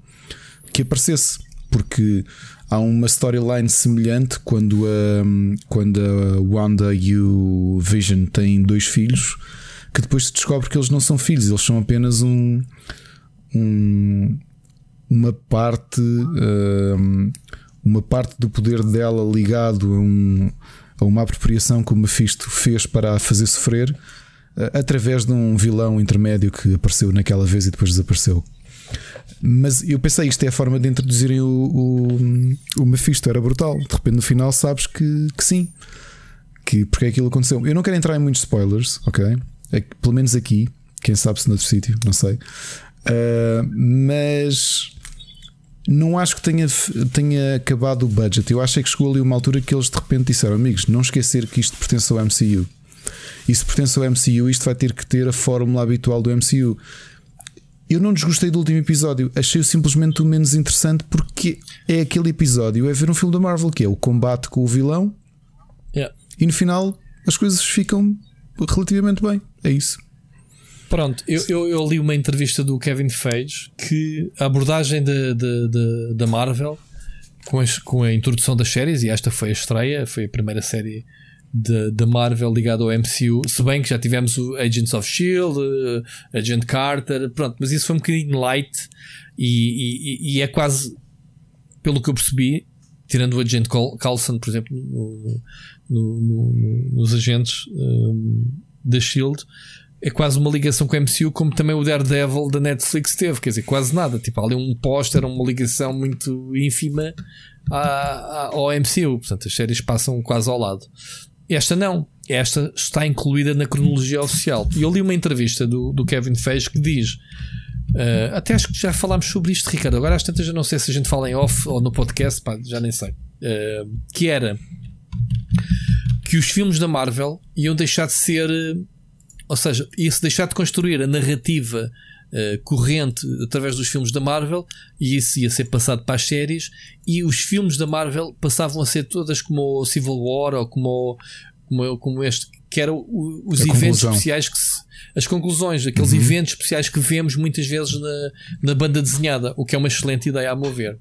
E o que o pessoal. É, o build-up é feito nas séries e tu depois finalizas a pronto, história. Sim. Pronto, e ele, ele fala que o compromisso que tem com as séries é série a série como se fosse um filme. Ou seja, uma série é desconstruída por episódios, como, mas construída como um filme inteiro. Somado o tempo, é um filme de 8 horas, whatever, né? por 8 episódios. Agora é assim. Se vai haver uma segunda temporada da WandaVision, não é o mais importante. O mais importante é saber para onde é que a WandaVision te está a apontar. Uhum. E isso foi o que o Ricardo disse. Está a apontar para o próximo Doctor Strange. Sabendo que este ano ainda vamos ter o Doctor Strange e mais um Thor a caminho. Não vou falar da, da Black Widow porque já sabemos que é prequela, portanto nem sequer entra nestas contas dos eventos pós-Thanos. Um, o que estamos aqui a falar é a Marvel, com o WandaVision, a desembrulhar o que o Thanos fez. O Snap, uhum. certo? Sim, sim. Pronto. E é isso que ele diz que é muito interessante. Uh, porque o pessoal estava todo preocupado que é esta semana vai estrear e aliás tínhamos aqui nas sugestões também podemos falar agora. Não é uma sugestão nossa mas é um alerta que é sexta-feira começa a segunda fase se quiserem se considerar das séries da Marvel que é a segunda fase uh, a segunda série que é o, o, o, Falcon e o Winter Soldier em que os fãs já estavam a sofrer com antecedência que era pá uh, os atores não têm contrato para a segunda temporada. Não vai haver segunda temporada. Quer dizer que isto é um one shot. Banda preocupado, tipo, mano, não vou investir numa série que é cancelada no fim. Porque as pessoas estão isto a ver é mal a estratégia exato, da, da, da, Marvel. Mas eu Isto acho é, que ainda onde bem, é que vai a seguir? É, exato, mas é, eu acho é, bem, é diferente. Bem, se, tu, se tu entras numa rotina como. Repara, ainda a semana passada falámos nisso. Se dissesse assim, o Jessica Jones foi preparação para outra coisa e teve uma season. Yeah. E tu dizias, a Jessica Jones foi uma ótima série porque teve uma temporada excelente. Yeah. Mas depois não. Mas depois é. não. Porquê? Porque aquilo ainda é a lógica tradicional de tens um personagem e agora vais ordenhá-lo até, yeah. até ainda dar yeah. leitinho. Yeah. É? Lindo. Pronto, e com e estas não é o cenas, caso. com estas cenas, temos dois atores protagonistas do MCU dos, dos Avengers, que é o Falcon e o, e o Winter Soldier. Um, que agora estão nesta série, a seguir estão num filme do Avengers seguinte. Se eles justificar continuar a série, pois porque, porque é que há de ser o Falcon e o Winter Soldier, não ser o Falcon e o whatever, o Iron Man? Uhum. Percebes? Como se, ou seja, Repara as pessoas não podem olhar para a forma tradicional. Uma coisa chamada What If que não ah, tem sim. nada a ver. What If era uma excelente sim. série no, para quem leu banda desenhada portuguesa. Mas isso Brasil... é, é, é desenhos animados, é animação. Para, sim, para quem leu, para quem leu banda desenhada da, da Abril contra o Jornal, desculpem, da, da uhum. Abril Morumbi ainda, porque na Abril contra o Jornal não me lembro de ter nenhum. O que uhum. é que eles uhum. faziam nas edições brasileiras? Em, em, uh, normalmente intercalavam com pequenas histórias de 3, 4 páginas, às vezes uma, uma, uma prancha só, com o What If, que era o, o que aconteceria se. O que aconteceria se, se, era uma série de banda desenhada americana, ou seja, aquilo era uma revista só com aquilo, com temas. Yep. O que aconteceria uhum. se o Justiceiro, o Punisher, tivesse morto do universo Marvel? O que aconteceria se o simbionte não se tivesse separado do Homem-Aranha? Era esse tipo de histórias. Uhum. Uhum. E isto transformado em série é espetacular. Uhum.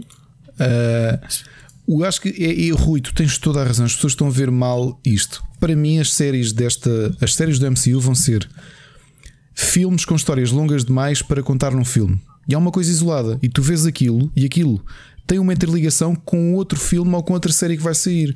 Não precisa ter segunda temporada. Se me disserem que o WandaVision tem segunda temporada, eu digo estragaram, porque não faz sentido. Não, até pode ter eh, uma segunda temporada, mas dentro de outro contexto, eh, interligado com depois teres visto mais alguns filmes ou whatever. Estás a ver? Sim, porque podes ter, tu vais ter o Black Widow, nada te impede no futuro teres o Black Widow and Hawkeye, que é uma série de outro período qualquer. Exatamente. Ou, uh, Vai, vais ter o filme, vais ter o filme do Hawkeye. É filme, ou é, é, filme ou é série? É filme? Uh, o Hawkeye é filme. Ok, ok. Epá, e o, posso o, o Shang-Chi é filme ou é série? Shang-Chi, que eu não conheço pessoalmente, e acho que é série. Ok. Okay. Isso está tudo documentado, é, é pesquisar, é malta. A gente está aqui a inventar um bocadinho, a falar por alto, mas é. Mas eu não acho que seja final de. de... Vais ter os Eternals, vais ter. O que eu acho é há uma diferença muito grande do ponto de vista criativo entre os oito primeiros episódios e o último. O build-up é muito bom, o, o, o, a conclusão da história não é má, é simplesmente previsível para um filme da Marvel que é. Agora, se nas séries todas eles arriscarem a fazer coisas diferentes, para mim já é uma vitória. Completamente. Muito fixe, muito fixe. Epá, uh, espero, espero que tu vejas, Bruno, depois de ver o WandaVision, vai ver aqueles vídeos dos especialistas em, em, em cenas geek a explicarem cenas e não sei o quê. Eu, por exemplo, eu fui ver, estou farto de recomendar aqui o Jujuba Atómica, um, em que ele desconstrói os episódios e filmes e o caraças, aprende-se muito com ele. Ele, no fim, numa cena pós-créditos, uh, vou dizer isto de forma descontextualizada para não dar o spoiler. Uma das cenas é a parte mística dela a fazer uma coisa, certo, Ricardo? Sim. E a parte física dela a fazer outra. E ele diz que isso não existe, tal poder.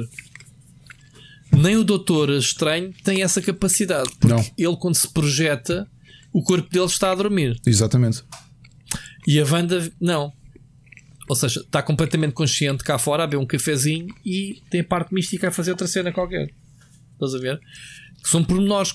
A mim passa-me ao lado se eu não for ver este tipo de vídeos, Bruno. Isto é para dar exemplo, Bruno, que às vezes a atenção ao detalhe, os sinais que se mete nas séries são desconstruídas pelos especialistas. Pá, e há pessoal muito bom a fazer isso que te ajudaria a perceberes melhor as ligações. E a mim ajuda. Eu não sei uh, qual foi agora... a explicação que eles deram, Rui, mas eu, quando essa situação aconteceu, eu disse uma coisa à Ana que foi a Marvel intencionalmente está a fazer um scale-up ao conceito de Scarlet Witch, que não é um conceito que existisse na banda desenhada originalmente. Scarlet Witch era literalmente o nickname dela, era o, era o nome de código dela, de super-heroína. Certo. Scarlet. Witch passou a ser um, uma entidade. Uma entidade, certo. Tal como existe a entidade do Sorcerer Supreme então certo, eles quiseram certo. equivaler ali de alguma forma. Aquilo que ela está a fazer é verdade. Nem o Sorcerer Supreme, que novamente é literalmente o feiticeiro mais poderoso do universo Marvel. Que não é Exato. obrigatoriamente o Doctor Strange, já existiram outros. Curiosamente, e mais uma vez não vou dar spoiler porque foi um teasing que a Marvel fez hoje ou ontem, lançou um clipe de um diálogo entre os dois. Tu viste isso, Ricardo? Não. Sabes o que é que eles estão a discutir? Não. O Falcon e o Winter Soldier. Um está a dizer: Ah, não sei que uh, o, gajo, o gajo é um feiticeiro. E vira-se o, Winter Soldier. Isso não existe, man. não existem feiticeiros, man. O gajo, o gajo, o, eh, depois ele diz assim: Epá, não me digas que é o Gandalf e não sei o quê. E o Winter Soldier diz assim: Man, eu li isso quando saiu. Porque, sabes, o Winter Soldier claro. é dos anos. Uh, pronto. Um, e então, ah, mas o, o olha o Doctor Strange, uh, ele não é um wizard e ele não é um, so, é um sorcerer, uma coisa qualquer. A diferença é que não tem chapéu. Opa, é, é um diálogo surreal e tu pensas, bem, os gajos ao menos estão a admitir que existe magia no mundo. Estás a ver? Uhum. Dois soldados terra a terra, né? Estamos a falar de dois militares, o Falcon e o, e o Winter Soldier, a discutirem, uh, lá está, a fazer build para o próximo filme que é, outra vez, a continuação do Doctor Strange. Estás a ver? A interligação com os filmes.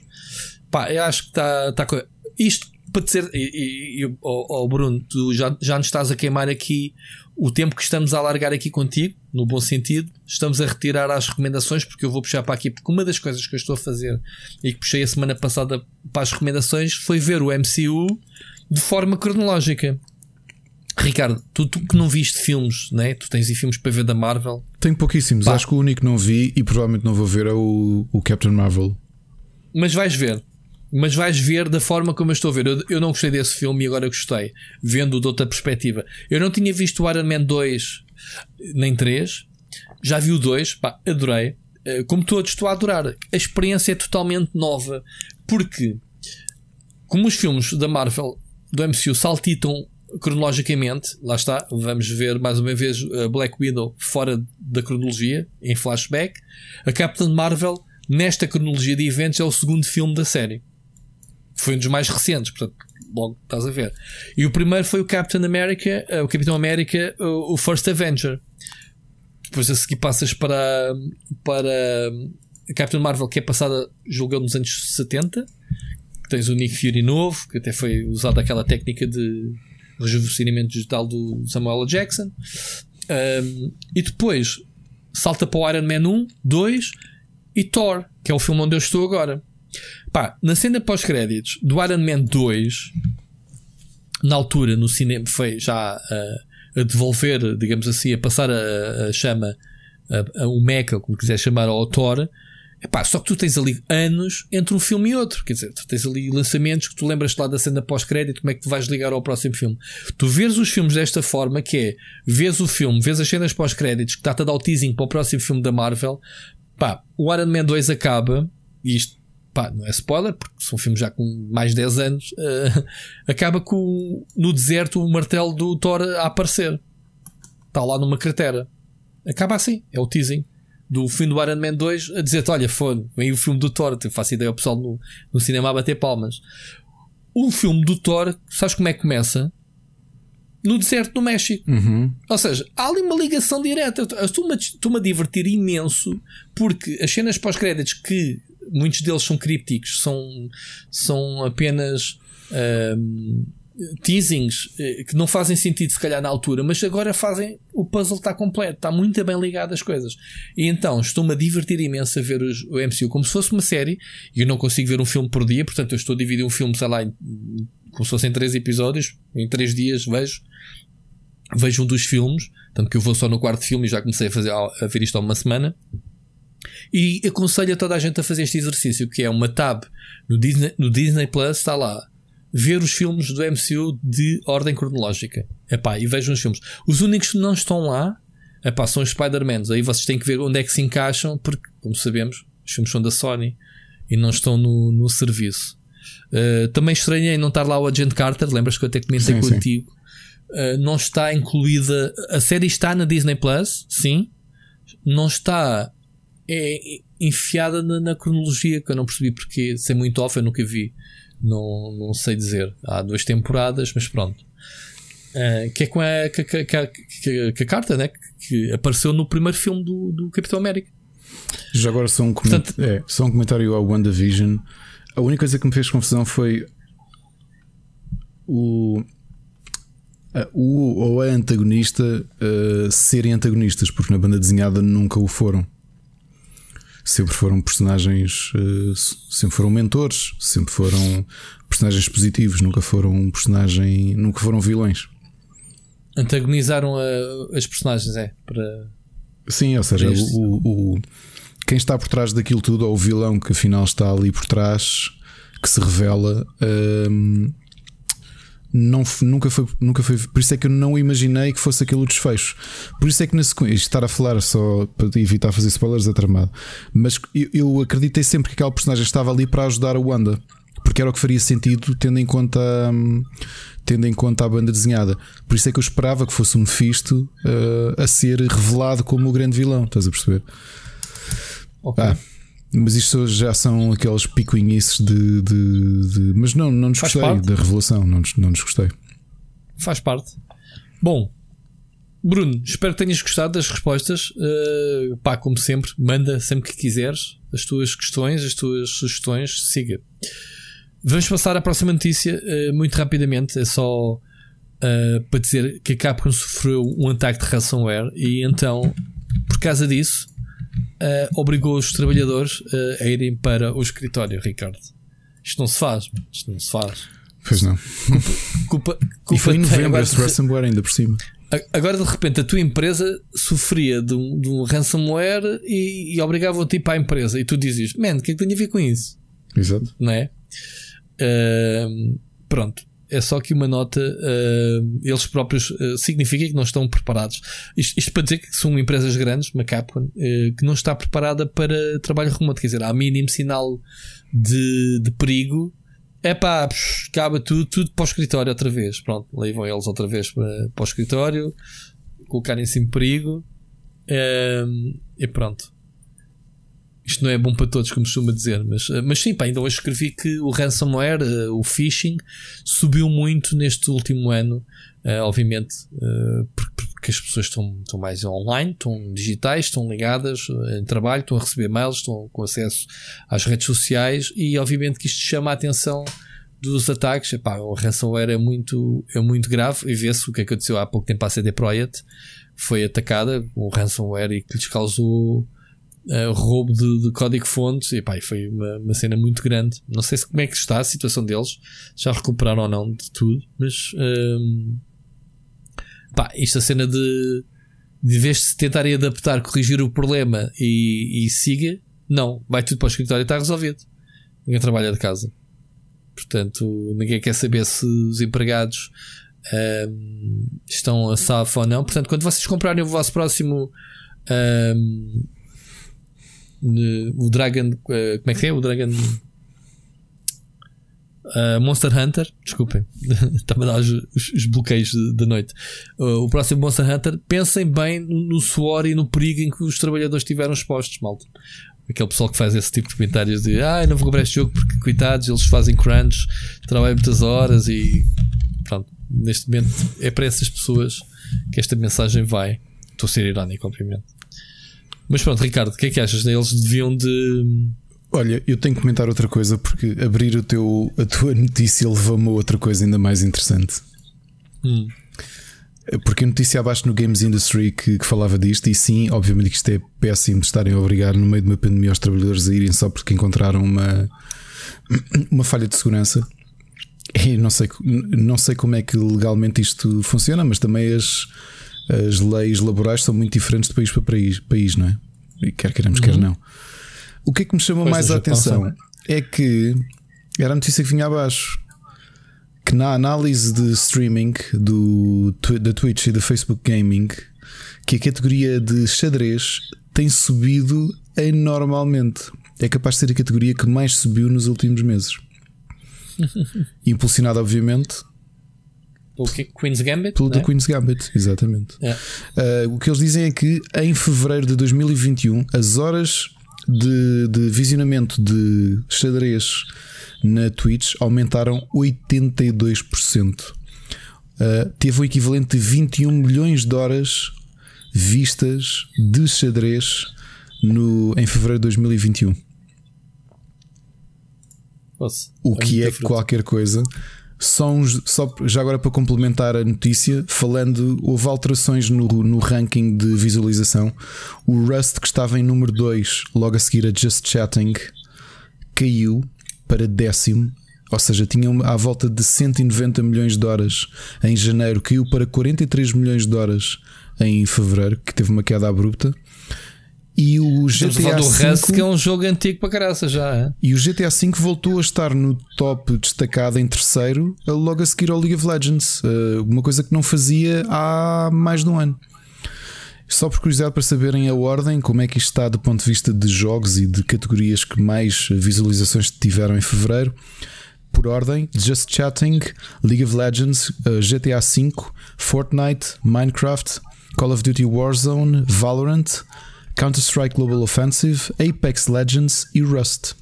Há aqui umas surpresas para mim, por acaso. Até xadrez, não está aí? Xadrez então? está um bocadinho mais abaixo, porque teve, quanto é que eu tinha dito? 26 milhões, não é? é o top 10 vai até 43 milhões, que é o, o Rust. mas é impressionante. Portanto, 21 milhões, 21 milhões de horas de observa vistas de xadrez. Um, tem que ir fazer, tem que ir fazer stream de xadrez então? Se já tens, tens. Mas há aqui uma explicação que, que deram. Isto já estava em crescimento um bocadinho antes do Queen's Gambit, mas teve um pulo. É que uh, o, o site PogChamps do chesspot.com já tinham feito em junho de 2020 um acordo com a Twitch para começar a ter os campeonatos a serem streamed na, na Twitch e foi a partir daí que começou a crescer. E portanto, eu até estava ali a ver que logo em junho, portanto, muito antes do Queen's Gambit ter este salto, quando apareceu o xadrez, a categoria teve um salto para as 12 milhões de visualizações, voltou a cair e depois, a partir de novembro, foi escalando até este ponto em que já está nos 21 milhões de visualizações. Muito bem. The more you know, já viste?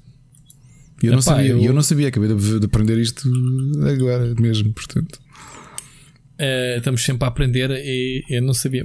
quer dizer, eu já tinha ouvido falar que o xadrez tinha crescido bastante. Agora, eu nunca tropecei em, em nenhuma stream de xadrez. Das recomendações. Eu ando sempre a picar agora as recomendações. Estou numa a descobrir eh, novos canais e não sei o quê. Um, e pronto, é, é, é isso. Ricardo, estamos uh, um, já das duas horas de programa. Vamos fazer aqui um, um intervalo. Vamos pode fazer. ser? Sim, sim, pode ser. Um, um, um intervalozinho que é uma novidade que temos aqui neste programa. Portanto, vamos lá. Até já. One more time we're gonna celebrate. Oh yeah, alright, don't stop the dancing. One more time we're gonna celebrate. Oh yeah. One more time. Espera, isto estava a gravar? Espaço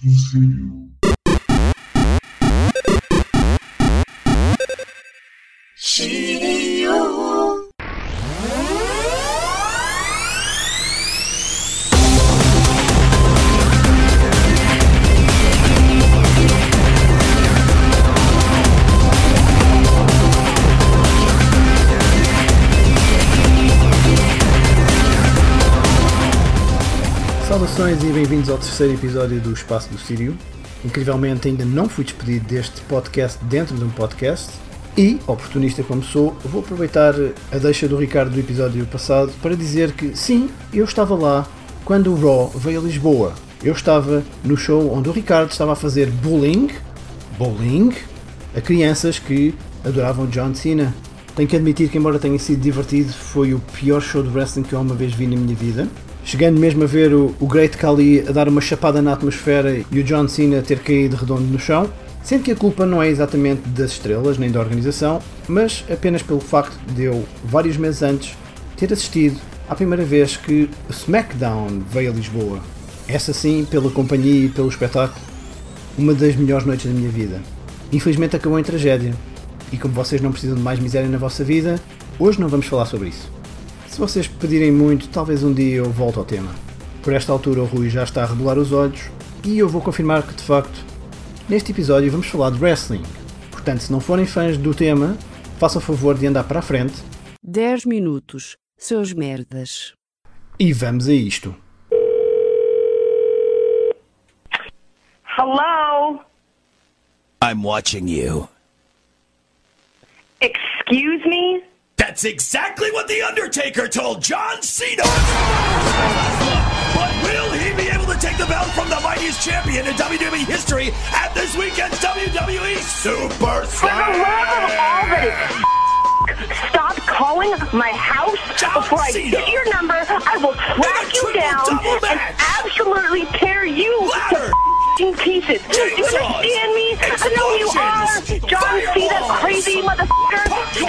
Calling my house now. No wrestling, no super motherfucking slam is happening in this house. Seriously, pause, pause, pause, pause. Seriously, brilliant.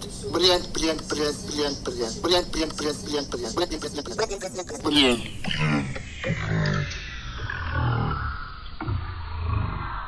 Seria Era uma vez na Nintendo Switch.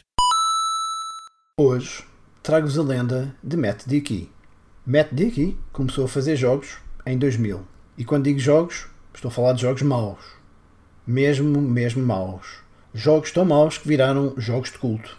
Tal como eu, Matt passou muito tempo a jogar jogos de wrestling na Nintendo 64. E tal como eu, o Matt sabe que um bom jogo de wrestling não precisa ter bons gráficos. Tem sim de ser divertido de se jogar. Após inúmeros lançamentos, Matt lançou Wrestling Revolution 3D para telemóveis e eventualmente Steam. O jogo vendeu milhões de unidades. Ainda hoje é considerado um clássico de culto. Com duas décadas de experiência no bolso, Matt decidiu reformar-se da carreira de produtor de videojogos. Mas esta história não vai acabar aqui. No dia 11 de janeiro de 2021, foi lançado exclusivamente na Switch o Wrestling Empire.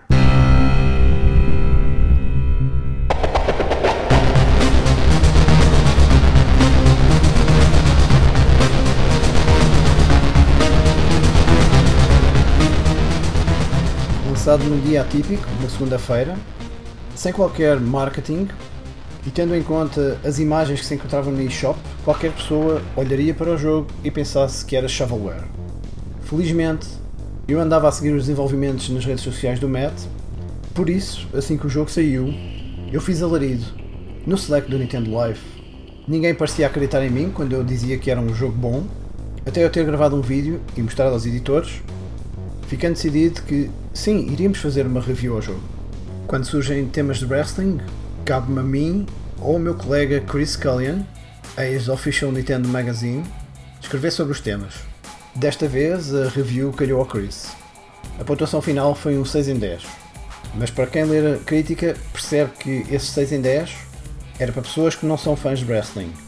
O Chris falou exatamente na quantidade de diversão que o jogo trazia e que seguia o template criado para os jogos da Nintendo 64 quase religiosamente.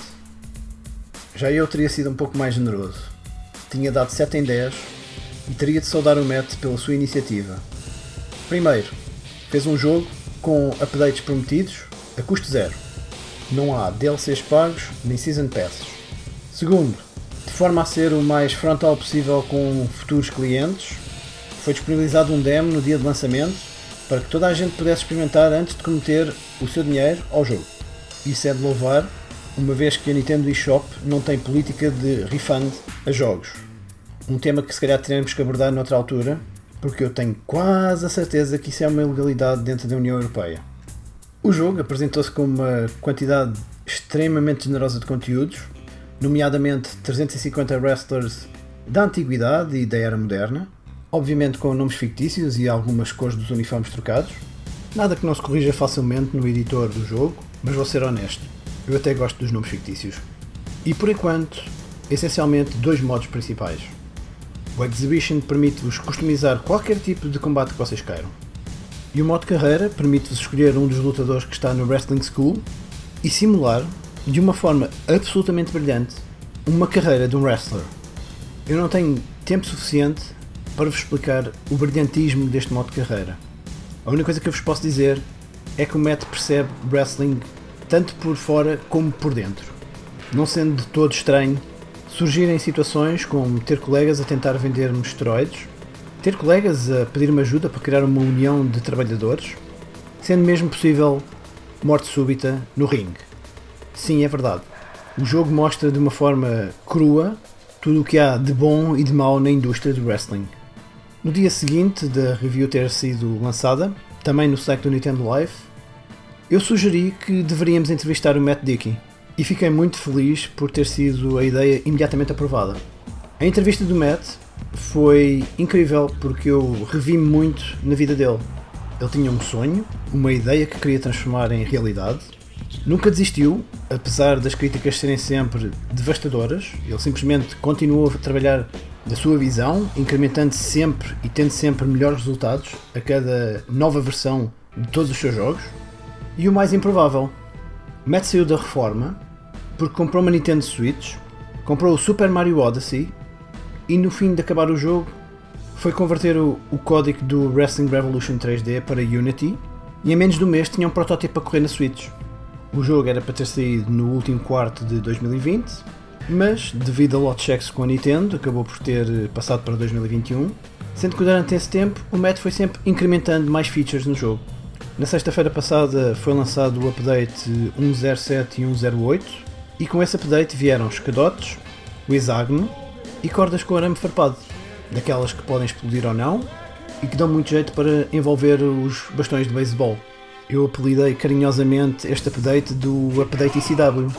Foi com algum sadismo que fiz uma exhibition match em que coloquei o Rob Van Dam, o Sabu, o Sandman e o Tommy Dreamer dentro de um ringue com arame farpado explosivo e esse combate foi melhor do que qualquer combate real que eu tenha assistido nos últimos anos. A indústria AAA deixou-nos muito mal em termos de jogos de wrestling. Sinceramente, sem ter sido o Fire Pro Wrestling World, eu já tinha desistido de ter algum gozo por jogar um jogo novo de wrestling. Até que saiu o Wrestling Empire na Switch, e sinceramente, assim que acabar de produzir este episódio do Espaço do Sírio, vou gravar o episódio 68 da minha carreira no jogo, sem nunca saber qual é que é a manobra perigosa que eu vou executar mal e acabar a minha carreira de um dia para o outro. Já sabe o que é que eu vou dizer nesta parte. Wrestling Empire é um dos meus candidatos a jogo do ano. É sem dúvida alguma um dos jogos da minha vida.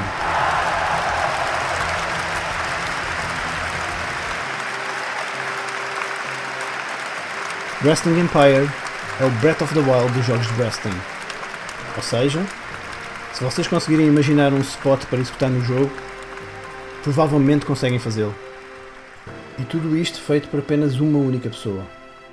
É verdade, muito do groundwork já tinha sido estabelecido no Wrestling Revolution 3D, mas isso não tira mérito ao Matt por ter identificado uma lacuna enorme no catálogo da Switch e por ter lançado o novo benchmark para o qual todos os jogos de wrestling vão ter que ser comparados no futuro. Se eu fosse a indústria AAA, eu teria vergonha. Já devem estar fartos de me ouvir. Agradeço por me terem deixado de tirar isto do peito, uma vez que, como vos disse, o jogo não tem qualquer tipo de marketing. Se quiserem experimentar o jogo, fiquem a saber que o sucesso e os pedidos foram tantos que o Matt já fez uma versão para Android e Apple devices. Com alguma sorte, não se vai ficar por aqui. E se tudo correr bem, até ao final do ano vai ser inserido no jogo o Booking Mode, passando o jogo de facto a fazer jus ao nome Wrestling Empire, uma vez que este modo vos vai permitir gerir todos os aspectos da gestão de uma wrestling brand. Só tenho pena de não ter amigos com quem jogar isto localmente. Lembrando as saudosas tardes passadas em volta do Nintendo 64 com o WCW NWO Revenge. E pronto, chega de wrestling para este episódio.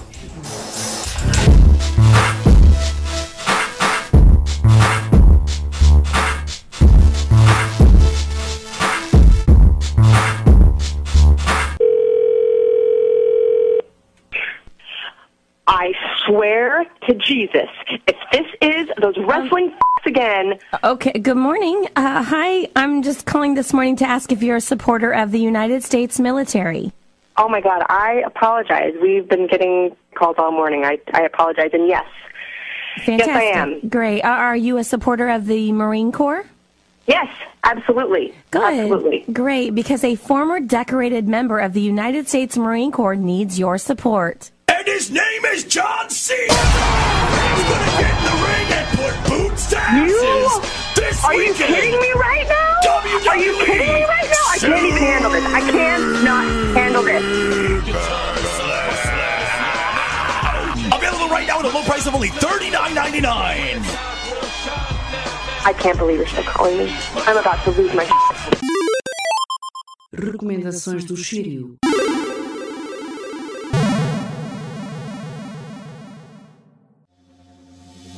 Com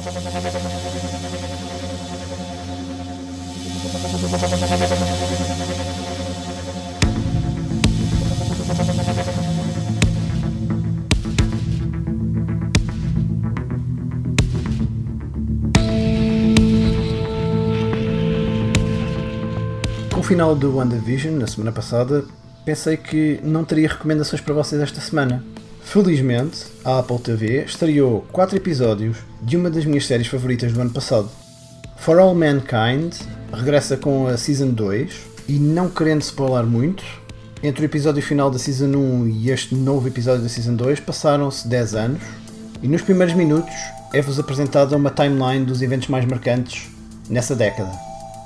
Eu adoro timelines alternativas onde o planeta que nós conhecemos é o mesmo, mas ligeiramente diferente, Adicione a isso efeitos especiais a nível de Hollywood, excelentes atores e Ronald D. Moore na cadeira de produção. Acreditem, é uma série absolutamente essencial. Mas se eu vos explicar porquê, é spoiler. Portanto, divirtam-se. E agora para algo completamente diferente. Sabem quem é que fez 44 anos no dia 5 de março? O José. O José Dredd. Judge Joseph Dredd a mais longa personagem recorrente da 2000 AD e cuja adaptação cinematográfica de 2012 com o Carl Urban é um dos filmes da minha vida. Quanto menos falarmos da versão do Stallone, melhor, ok? A minha recomendação é pois de leitura. Não se preocupem, tem muitos desenhos. Foi lançada a compilação The Apocalypse War, volume número 2 dos Essential Judge Dredd. Pela primeira vez, toda a obra está colorida. Por vezes penso como teria sido ler The Apocalypse War numa altura em que a Guerra Fria era a realidade dos nossos dia a dias. Se precisarem de uma gateway drug para entrarem no mundo de 2000 AD, não consigo pensar numa melhor recomendação. Ah, e estando em 2021 e sendo uma figura pública, permitam-me esclarecer: sim, o Zé Dredd é fascista, eu não apoio o fascismo e eu sei distinguir entre a realidade e um livro de cómics, como qualquer pessoa de bom senso deveria saber fazer. Sabes que estás em apuros quando o bom senso é uma comodidade rara dos nossos dias.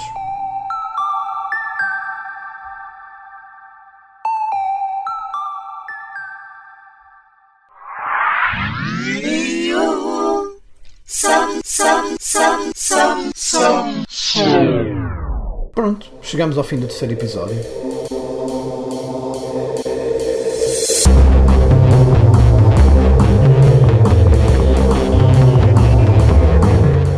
Tive paciência para gravar até ao fim. Despeço-me, como bem haja, agradecendo o carinho todo do feedback que continua a chegar, relembrando que eu odeio-vos a todos. A todos mesmo.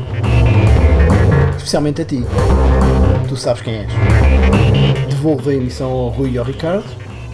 Ouvimos para a semana. Se me apetecer.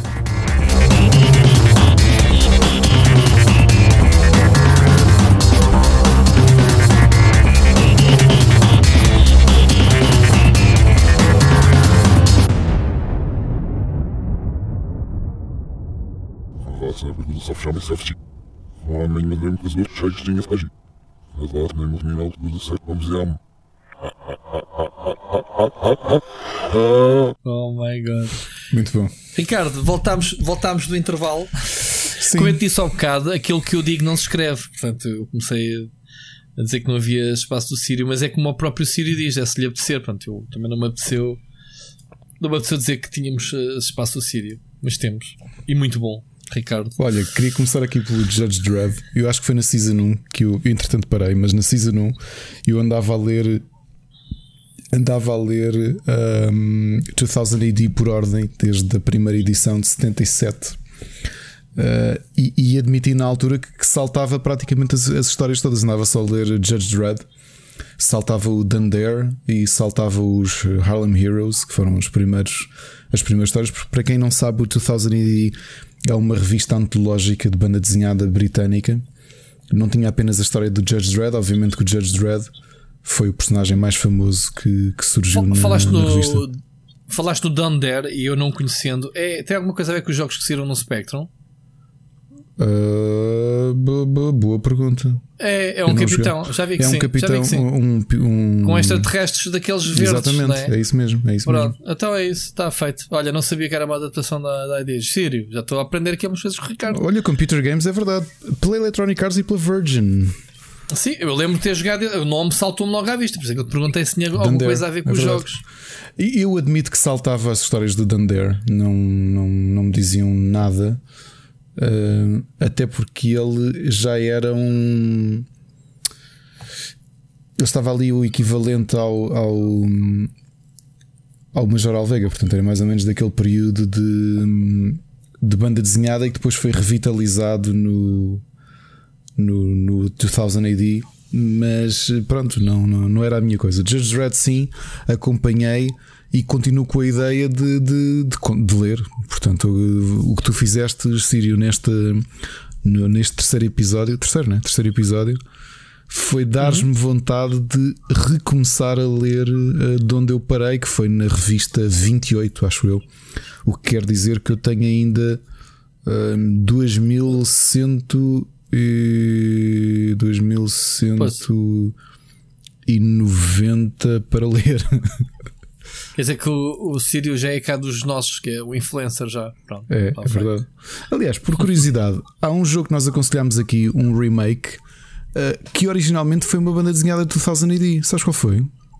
Hum. O Rogue Trooper. Ok. Dos bonequinhos azuis. Exatamente. Criado por um grande autor de banda desenhada chamado Dave Gibbons. Hum.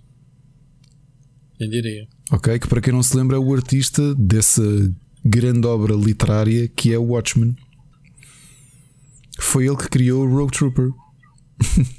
Hã? Já viste? Eu, eu acho que já sabia disso, agora não estava a associar. Lembro okay. na altura. Uh, mas é.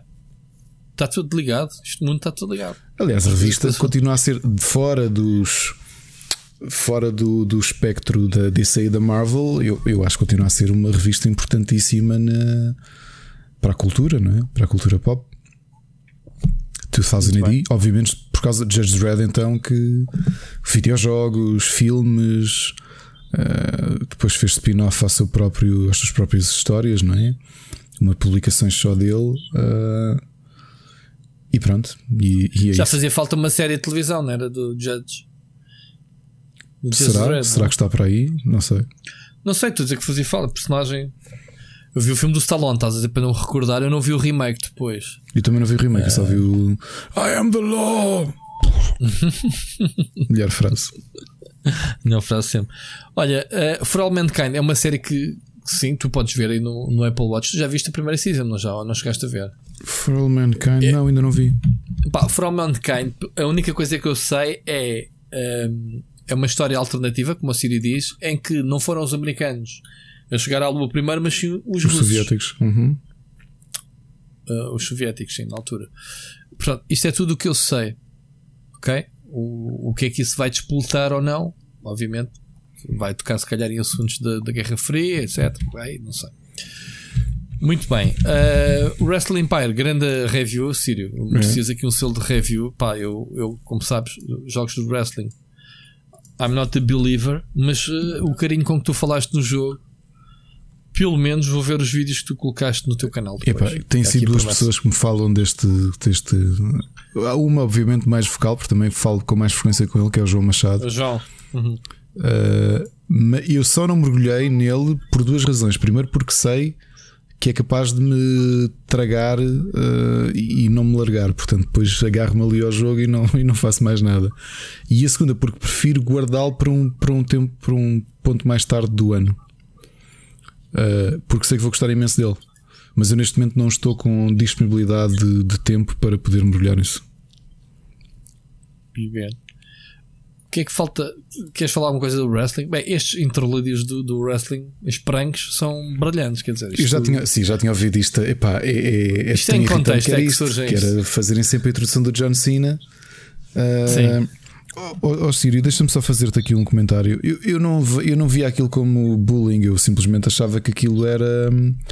Hum, entrar na, na, na storyline do, do, wrestling. Ele estava a, brincar contigo, obviamente. Espero não ter traumatizado ninguém. Se já está aí alguns um miúdo que anda a treinar, a fazer musculação à procura do tipo esquisito que teve a gritar com ele a dizer que o John Cena não valia nada. Espero que não. Depois o pessoal ligava e mandava. E depois ouviu aquela cena do John Cena is coming. Brutal. Muito bem, grande Sírio. Nem, nem vale a pena, tu, o teu espaço é teu, a gente não está aqui para comentar os teus temas, os teus temas são teus, curados por ti, escolhidos por ti. Uh, se tivermos a acrescentar alguma coisa, fiz, se não, move on. Pá, espero que o pessoal continue a gostar e, e, e todos os miminhos tenhas recebido. Para quem não reparou, há um easter egg uh, no, no espaço do Sírio que é uma mensagem do ouvinte do, do, do Luís Andrade. Portanto, Luís Andrade, brilhante, brilhante, brilhante, brilhante, foste tu que, foste tu que enviaste e, portanto, ele, ele pegou nesse, nesse, nesse, nesse pedacito e fez-te aí também uma homenagem. Portanto, Brutal. De... Vou tentar, vou ver, vou ver se entro no espaço do Sírio, que ele gosta de, de apanhar os soundbites. Exato. Brutal, fantástico. Uh, o Riparreira é brutal. não, ele não vai querer saber. Olha, hoje começamos com o obituário. Deixa-me aqui uh, dar os parabéns a uma pessoa muito importante da minha vida e acho da vida de muita gente no mundo todo. Que dia 15 de março, o dia em que estamos a gravar este podcast, aliás, já passámos o dia 16 porque já é de madrugada, uh, fez uh, 78 anos o grande David Paul Cronenberg. 78 anos, uh, dia 15 de março. Muitos parabéns, David, por um uma vida cheia a fazer filmes brilhantes e. Men menos Existence, ok? Eu gosto de Existence, mas pronto, está bem. Eu não gosto.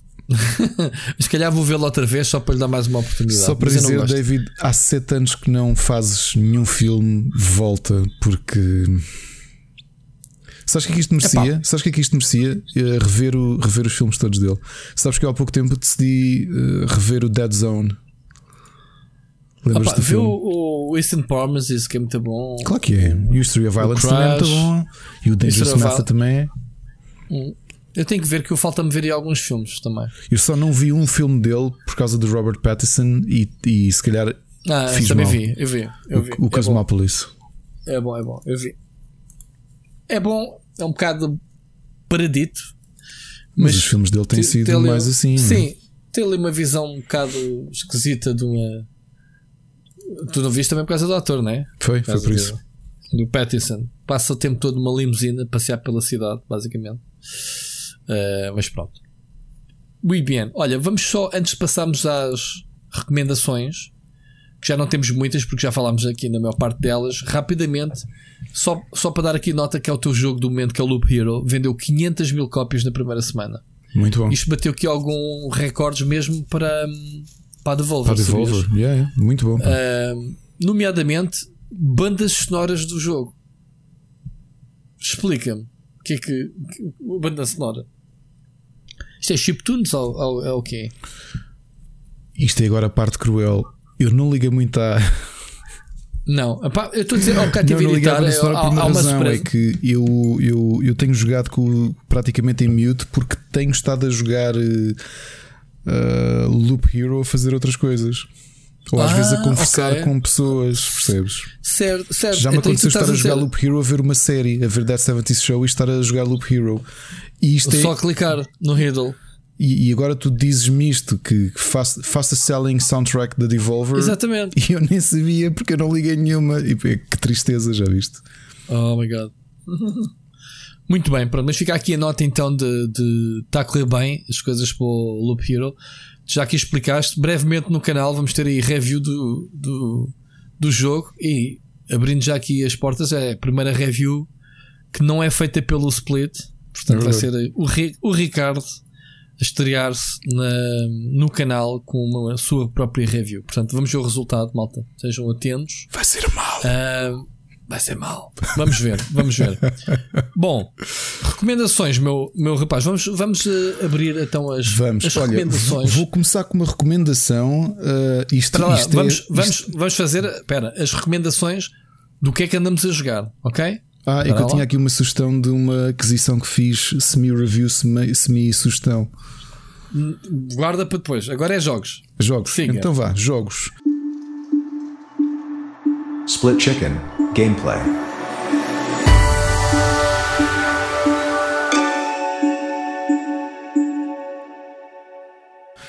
Jogos. Um, por causa da recomendação que vou deixar depois, uh, como vocês sabem, estou a rejogar Final Fantasy IX e aproveitei para rejogar também Final Fantasy IV. Ok? 4? Ok.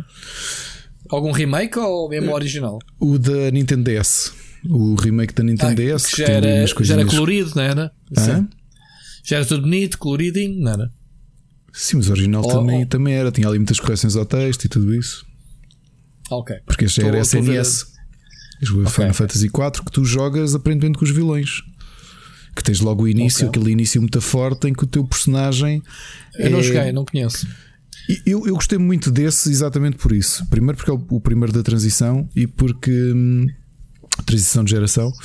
E porque a história Ao contrário dos anteriores em que tu jogavas com os heróis, ali parece que não estás a jogar com os heróis, porque estás logo no controle de um, de um guerreiro poderoso, não é? Um general de um, um comandante do exército de um rei e que tu andas a exterminar uh, cidades, percebes? E chega okay. ali uma altura que te dão um anel que na, na, prática é uma bomba para levares até uma aldeia para matares uh, a população toda. E aí começa realmente a história. E, e gostei muito da mudança de ponto de vista de tu estares uh, aparentemente a jogar com os anti-heróis. Isto foi Final Fantasy IV, ok?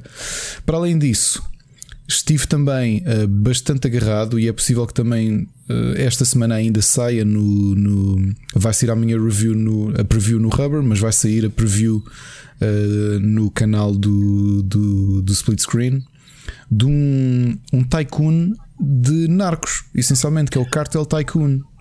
Mas é, vocês reparem que eu nem sei de nada. Ele acabou de anunciar um conteúdo no canal, já é sim, manda nesta já cena tô, toda. Já, claro que sim, isto agora. Manda, manda nisto, portanto é, siga. Qualquer dia o banner é só a minha cara no split screen, mais nada. Tipo, eu acho que sim, força. Preciso de férias. Split screen com Ricardo Correia e às vezes o outro gajo, o Rui Paulo. Oh, okay. Acho muito bem, bom sinal. Cartel Tycoon, o que é que isto é?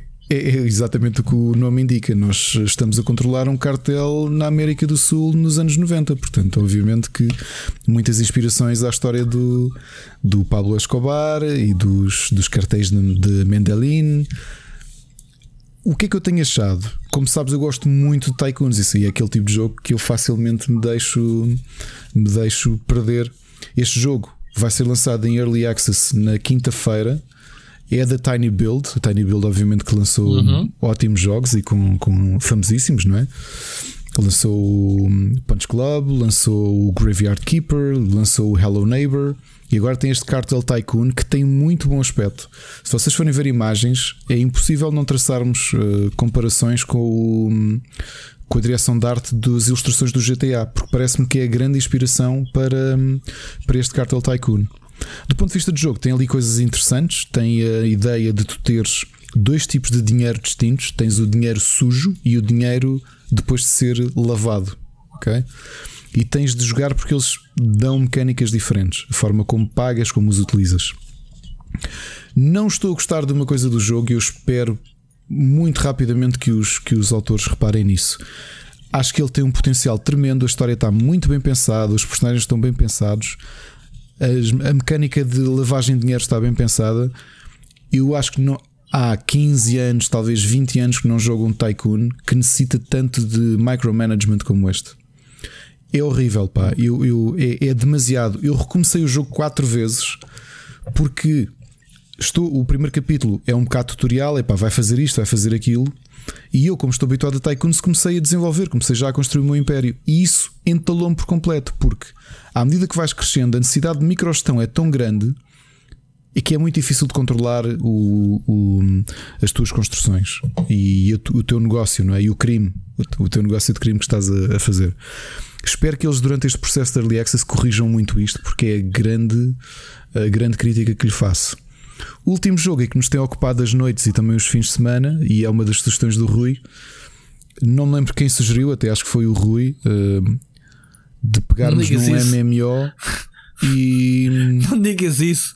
Não digo isso, foi alguém. Foi o Mocas, o Seixas ou o. O, não digas que fui eu. Um deles. Um deles sugeriu e eu assenti e estou felicíssimo de ter, de ter aceito o, o, o desafio deles de voltar ao MMO e neste caso voltámos ao Guild Wars 2 Guild Wars, o Rui é um jogador de WoW e sempre foi, já falou aqui. Eu também já falei que Guild Wars foi o jogo que eu mais joguei na primeira década de, de 2000. Comprei o Guild Wars 2 e comecei a jogá-lo na hora que o jogo começou. Eu fiz direta nessa noite, eu e a minha, e a minha mulher, a Ana, fizemos os dois direta porque éramos os dois fãs, primos, amigos de vida real. Uh, transitámos todos para o Guild Wars 2 e só que já foi numa fase em que o LOL já estava a existir, então a maior parte das pessoas rapidamente migraram para os MOBAs e eu ainda estive um ou dois anos sozinho no Guild Wars 2.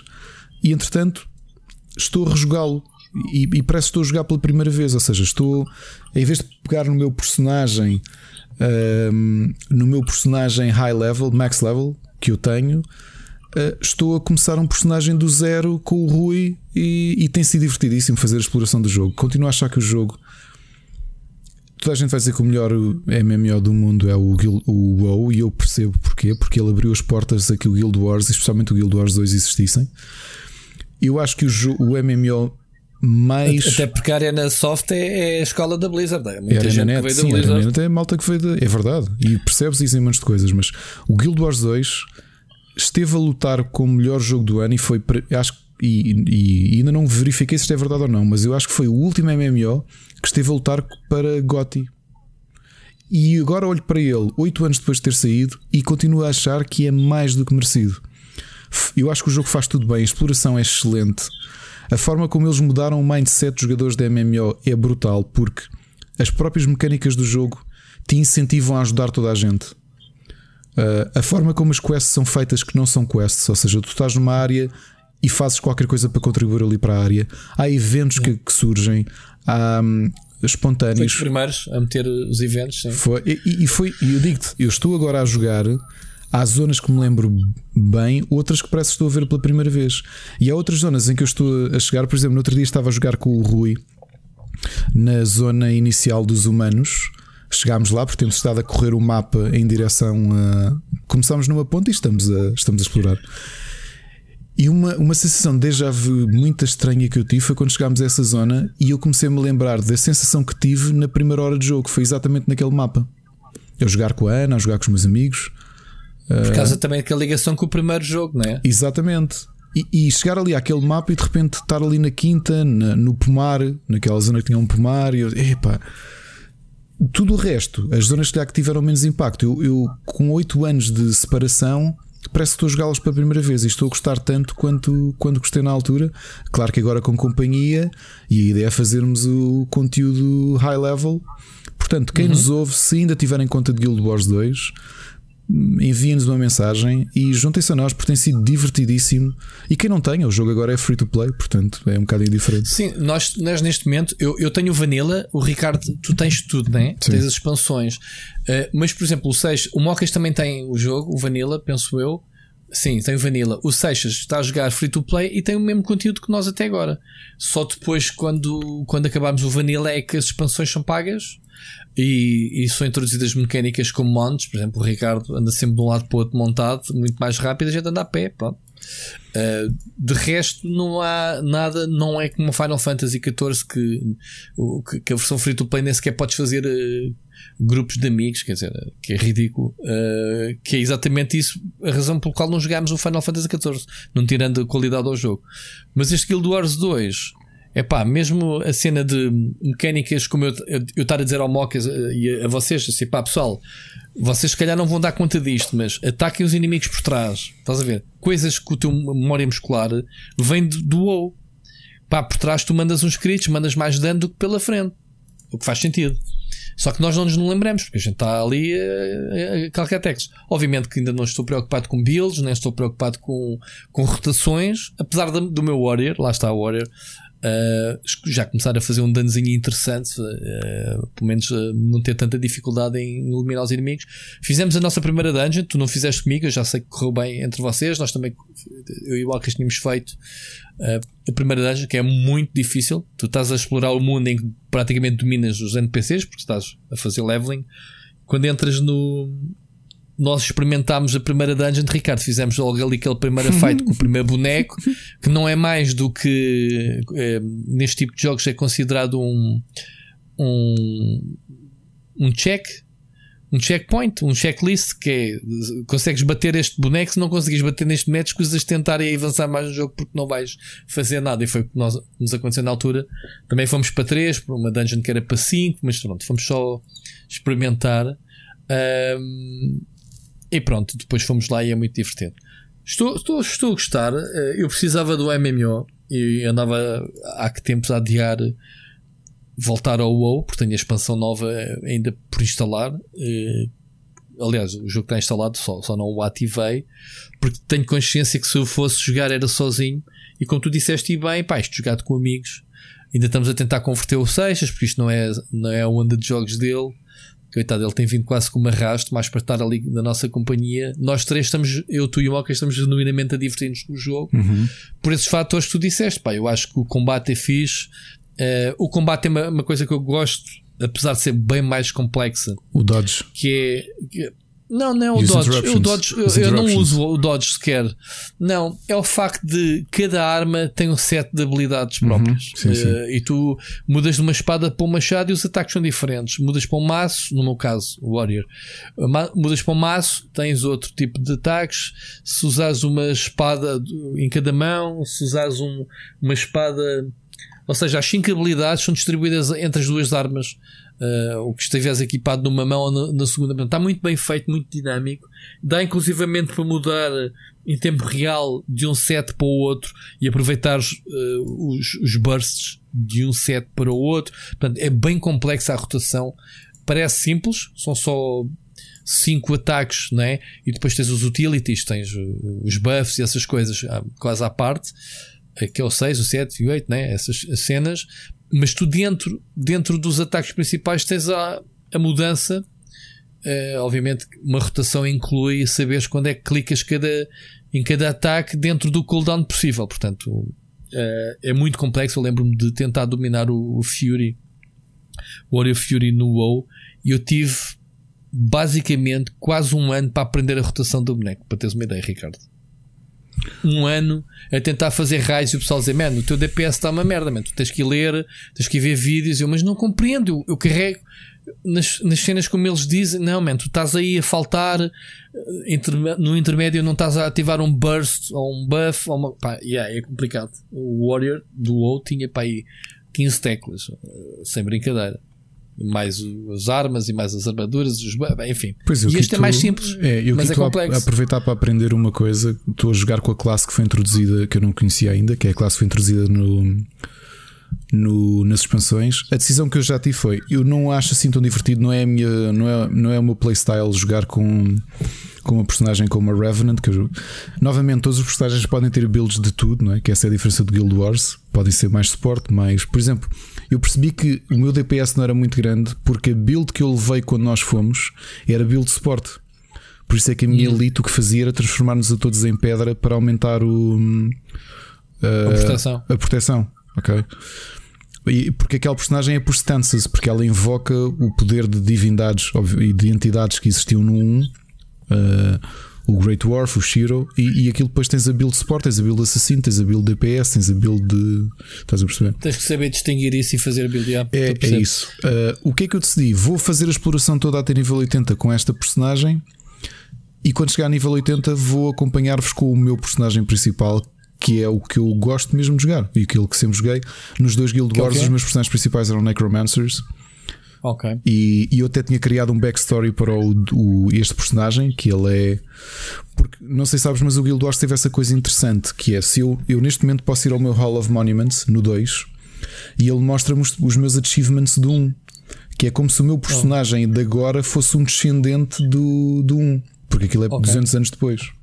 Sim, sim, sim. E foi sim, assim que eu observei o jogo e portanto pensei, pá, se o meu personagem original era um, era um Necromancer, este vai continuar, porque é de longe a classe que eu mais gosto de jogar em Guild Wars e joguei com todas.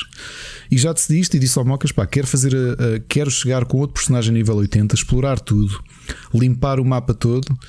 E se calhar quando chegamos a nível 80 e fomos fazer o conteúdo que eu não tenho no meu personagem principal, as expansões, as dungeons mais avançadas, os raids, faço com esse personagem porque foi nele que eu investi o meu tempo e anos de uhum. achievements e tudo isso. Muito bem. Mas estou a gostar muito de voltar a, de estar no MMO. Já não estava no MMO há 8 anos e, e é uma experiência engraçada, bem mais relaxante. Ou seja, isto agora a dizer, obviamente vocês sabem que, que eu jogo League of Legends e o Rui também fez aqui umas perninhas connosco. Mas eu e o Mocas, por exemplo, passámos os últimos dois meses a jogar eh, rankeds à noite e, e, é enervante. Quer queremos, quer não é enervante. Ou seja, acabamos por chatear-nos e é aborrecido. E às vezes falhamos nós, outras vezes falham os outros. E é aborrecido porque é um jogo competitivo. E os jogos competitivos são como são. Eu sinto que as horas que nós temos colocado no Guild Wars, uh, eu saio de lá de, de, peito cheio, que é uma coisa que já não me acontecia com o League of Legends. Era quase um martírio. Estás a perceber? E portanto é a uhum. melhor coisa que me aconteceu. Estou com amigos a jogar, estou-me a divertir e estou a jogar um jogo que eu continuo a achar que é brilhante. Ainda bem. Pronto. Fica aqui a recomendação improvável da semana. Olha, eu não tenho mais nada a acrescentar. Tenho-te a dizer que Watch Dogs Legion uh, tentei fazer lives, joguei, fiz 3 ou 4 lives para avançar, cheguei mais metade do jogo e dei um install em direto porque, pá, Ubisoft estica-se à brava com aquelas missões de olha, tens que entrar neste sítio, mas descobre a entrada e tu estás ali quase 20 minutos para descobrir a porcaria da entrada. Uh, e depois é muito repetitivo. E eu percebi, bem, eu vou continuar a fazer isto até ao fim do jogo. Fico-me já por aqui. Pá, e o pessoal delirou lá na live, gosta de ver em rage mode a fazer o install dos jogos. O pessoal já, já antecipa, tipo, vais fazer o install, vais. Pronto, eu já há muito tempo não fazia.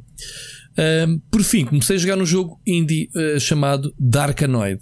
Uh, eu sei que o nome é capaz de hum, que dizer, é. Espera lá, não, não te enganaste do nome, não é, não é Arkanoid, é, é um spin do, do, do Arkanoid, é um, é um jogo tirar a parede, como eu já não jogava há uns bons anos. Não sei se tu recebeste, eu, eu pedi, eu recebi um press e pedi assim: pá, eu quero jogar esse jogo. A única diferença é um tiro à parede uh, clássico, obviamente mais bonito e mais atual, jogabilidade rato. Joga-se na. Em vez de ser de baixo para cima, é, é da direita para a esquerda. Exato. Portanto, é, é, na horizontal. O, nós temos, controlamos uma nave. Pá, depois tem uma série de mecânicazinhas de, de, de, de, dos cubos se transformarem em naves e te atacarem tu tens desvio, tens um escudo para, para, para evitar os tiros. Oh, Rui, desculpa, deles. tinha aqui o código e não tinha reparado. Tinhas. Tinha. Ah, instala. O jogo é pequenino, é um jogo porreirito. Uh, hei de fazer uma, uma reviewzinha também em breve. Um, e pronto, basicamente é isso. É um jogo que tira a parede, não dá muito que inventar. Oh, Rui, Jogos. É desculpa, é só em ligação a isso, eu joguei uma coisa parecida com o que tu jogaste. Um jogo na Switch chamado Castle Kong, que é uma reinterpretação Ca do Castle? Castle Kong é uma reinterpretação okay. do Donkey Kong, ou seja, tu tens o tu tens o, o, rei malvado no topo com a princesa e tu és um és um um popper, um pobre que, que tem de ir salvá-la e subir enquanto ele atira coisas. Ok. Diferença. Para a Switch? Saiu para a Switch. Diferença do jogo é um pormenor uh, engraçado. Tens 3 vidas e tens 22 níveis. Não há continuous. Não há saves. Oh. Então é um roguelite. Não, não é, é um, jogo roguelite. Um roguelite. tens três moedas. Exato. Não, mas o que eu estou a ser irónico é que qualquer, qualquer jogo em que tenhas vidas, morres, começas de início, é um roguelike.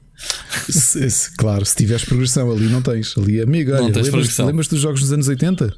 Estás a jogar um jogo dos anos Game 80? Bah, o jogo é igualzinho ao Donkey Kong, estou aqui a ver. É, é. Até os interlúdios dos níveis é, é ele a ser empilhado, como Sim. o Donkey Kong era, o rei. O rei malvado. Está a giro. Está a giro. Parece-me um jogo feito em flash de qualquer forma, mas, mas relembra, relembra bem o tempo do Donkey Kong, os movimentos da personagem. Né? Fica aqui a recomendação: Castle Kong. Olha, vamos, vamos uh, saindo do, do, dos jogos. Não sei se a malta já reparou, mas temos aqui alguns efeitos especiais. E vamos então para as recomendações. Agora sim, é suposto falarmos em séries, filmes e, e isso que tu ias dizer ao início. Ias fazer uma recomendação off. Conta. Recomendações.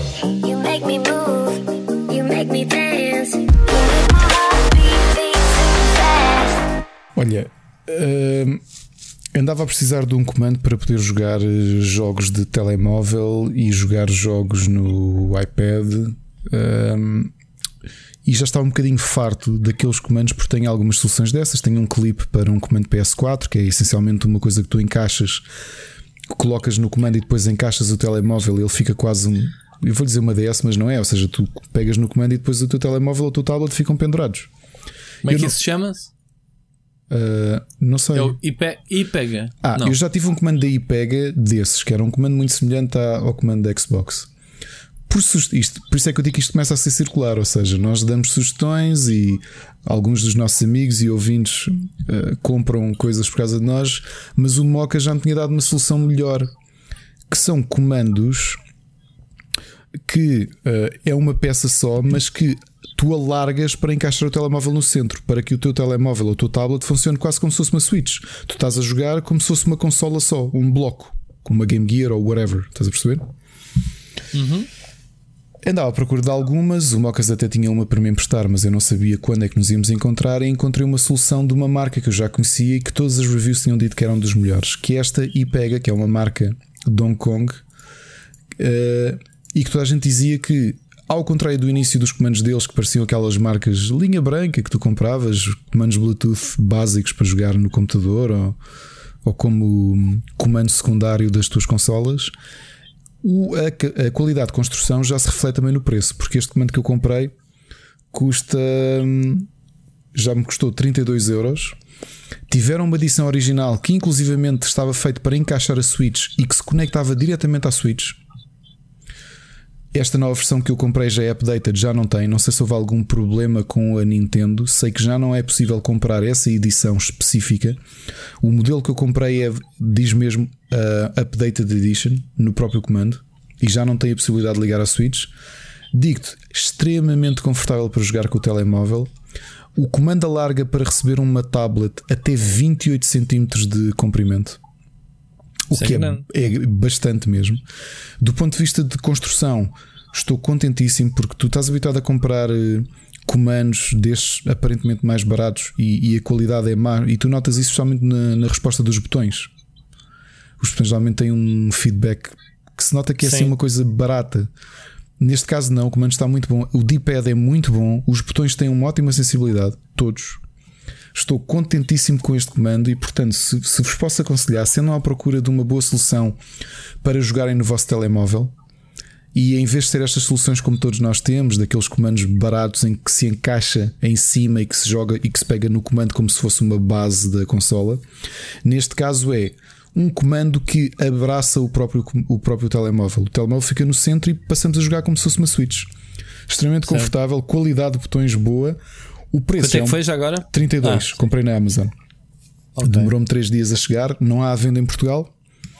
Uh, e pega é a minha grande sugestão para quem quer comandos para jogar em dispositivos mobile ou se quiserem até ligá-lo ao vosso. Para mim isso não faz muito sentido, mas se precisarem de um comando para ligar ao computador, não acho que seja a melhor hipótese. Aquilo que vos posso dizer é, ao contrário de muitos comandos que eu já tive, e que já comprei destes baratinhos, que mandei vir muita coisa do AliExpress para experimentar. Este iPega PG uh, 9083S extensível uh, dá inclusive para iOS que é uma coisa bastante rara de acontecer os comandos ou obviamente que o DualShock 4 funciona este comando também funciona. Portanto, se tiverem a procura de um telemóvel, de um, de um, comando para jogar com dispositivos mobile, este IPEGA PG 9083S a 32,59 na Amazon, com portes gratuitos para Portugal, parece-me a melhor hipótese. Muito bem. Bom, começando então com séries e filmes. Já falei do MCU, não vale a pena. Uh, Falcon no Winter, fica aqui a nota. Uh, Falcon no Winter Soldier, fica a nota que, que estreia na sexta, né? Uhum. Uh, dia do Pai, dia 19, certo?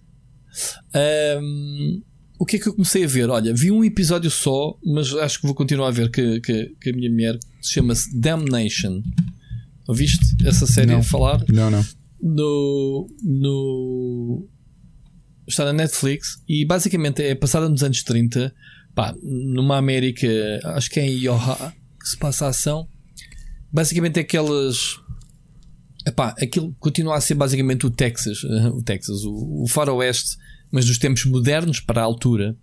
Uh, em vez de carroças tens carros já, não sei o quê, mas pá, continua a haver aquela do, do vou matar aquela pessoa, fazer a, a vingança à lei da bala e não sei o quê. Então há, há, um, há um padre que sabemos quase desde o início que ele não é um padre, mas é um gajo que dá sermões na igreja um, que tem um passado bem da shady, que não, que não, é revelado, e depois tens um, um Pinkerman, sabes, aqueles polícias uh, especiais. É assim que se diz, não é? Pinkerman. Não sei, que, não, não sei o que é. Os Pinkermans eram uma espécie de, vá lá, FBI da altura, digamos assim. Uh, uh, polícias com, com um estatuto acima, percebes? À paisana. Um, que é tipo Marshalls? Sim, tipo, tipo é, é, tipo um Marshall, sim. Uh, pá, eu já tinha visto esta classe noutros filmes, uh, não sabia que existia. Eu não sei se é assim que se diz, etc. Posso estar a dizer mal. Pinkman ou Pinkman ou Pinkerman, uma coisa qualquer. Pronto.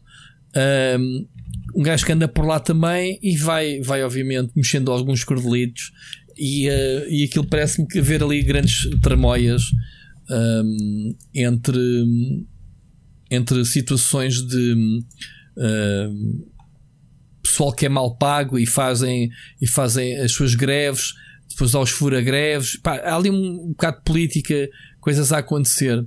E parece-me ser uh, vá lá, uma cidade, logo pelo título Damnation, parece ser uma.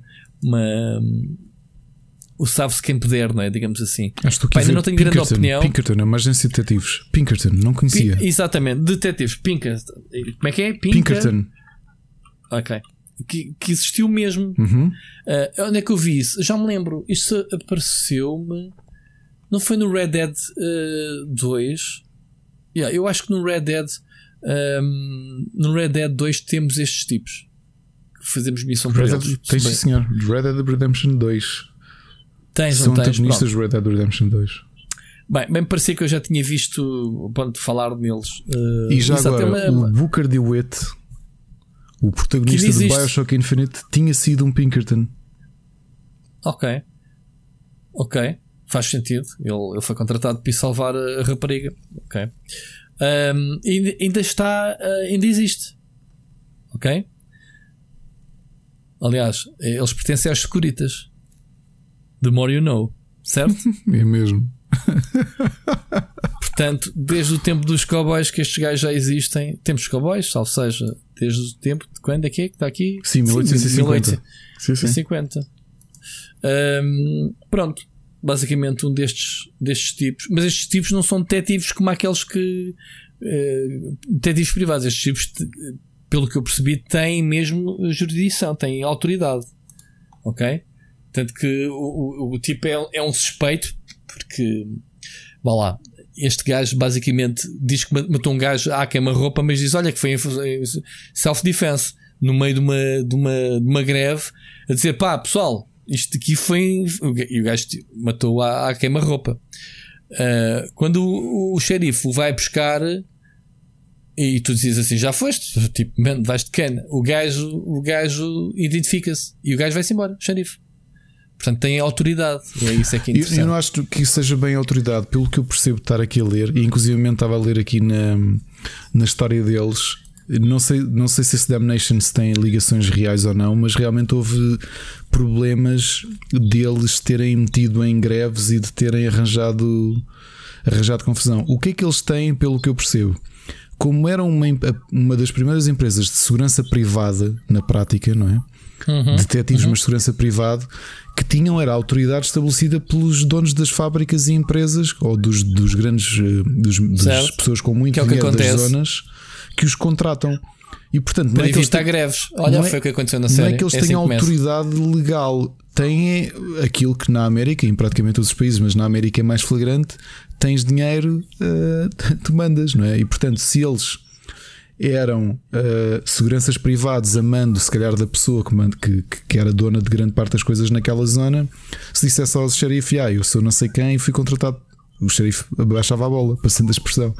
Provavelmente foi Muito isso que bem. aconteceu. E o nome vem do, do primeiro detetive é chamado Pinkerton. Alan Pinkerton. Yeah, yeah. Muito bem, pronto, aprendemos a fazer um já eu, já, eu já conhecia, já conhecia o, o, a expressão, lá está por causa do Red Dead. Um, e acho que já vi mais qualquer coisa. Pronto, isto é algo histórico, ainda existe. Quem diria, são dos seguritas, já agora, uh, ou pertence à mesma instituição.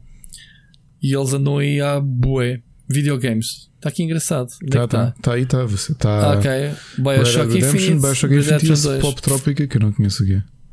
Pronto, fica aqui a dica. Então pronto, a série é é um, é um episódio piloto, ou o primeiro episódio que me fez querer ver mais, porque há ali altas, altas tramóias, sobretudo em, em, em torno do padre, que é o protagonista, um preacher mesmo daqueles old school. Um, yeah, fica aqui esta recomendação, depois para a semana, provavelmente já terei visto mais episódios, logo direi. Uh, vi também ontem estreia Hell's Kitchen. Pá, eu sou fã do, do programa original com, com, com o Ramsey Gordon. Uh, Gordon, Gordon Ramsay, Ramsay, como é que é? Gordon, Gordon Ramsay. Ramsay. E, obviamente, se, temos cá o Bujonir, como é que é? Lujo, Lujomir. Ludomir. Lujo, Ludomir. Que, que, é basicamente o Gordon português, mais que não seja as asneiradas e a, e a, e a violência Opa, Epá, se eu costumo e... dizer que uh, cada um tem a Oprah que merece e nós temos a Cristina Ferreira, uh, se o que merecemos de um Gordon Ramsay é o Lobimir, Epá, eu gosto dele, eu gosto do, do BDS dele, o gajo sempre pronto para mandar um soco a alguém. Epá, eu gosto. Agora, o programa em si enervou-me para caraças, é muito tenso. Acho que ele exagerou em muitas uh, atitudes, via-se mesmo que era para a televisão, não era? Primeiro episódio. E epá, ele tem algumas saídas uh, mal educadas para caraças. Ele é assim. Todos os programas que ele entra é assim. Uh, e pá, e diz na cara das pessoas algumas verdades que calhar tu não dirias.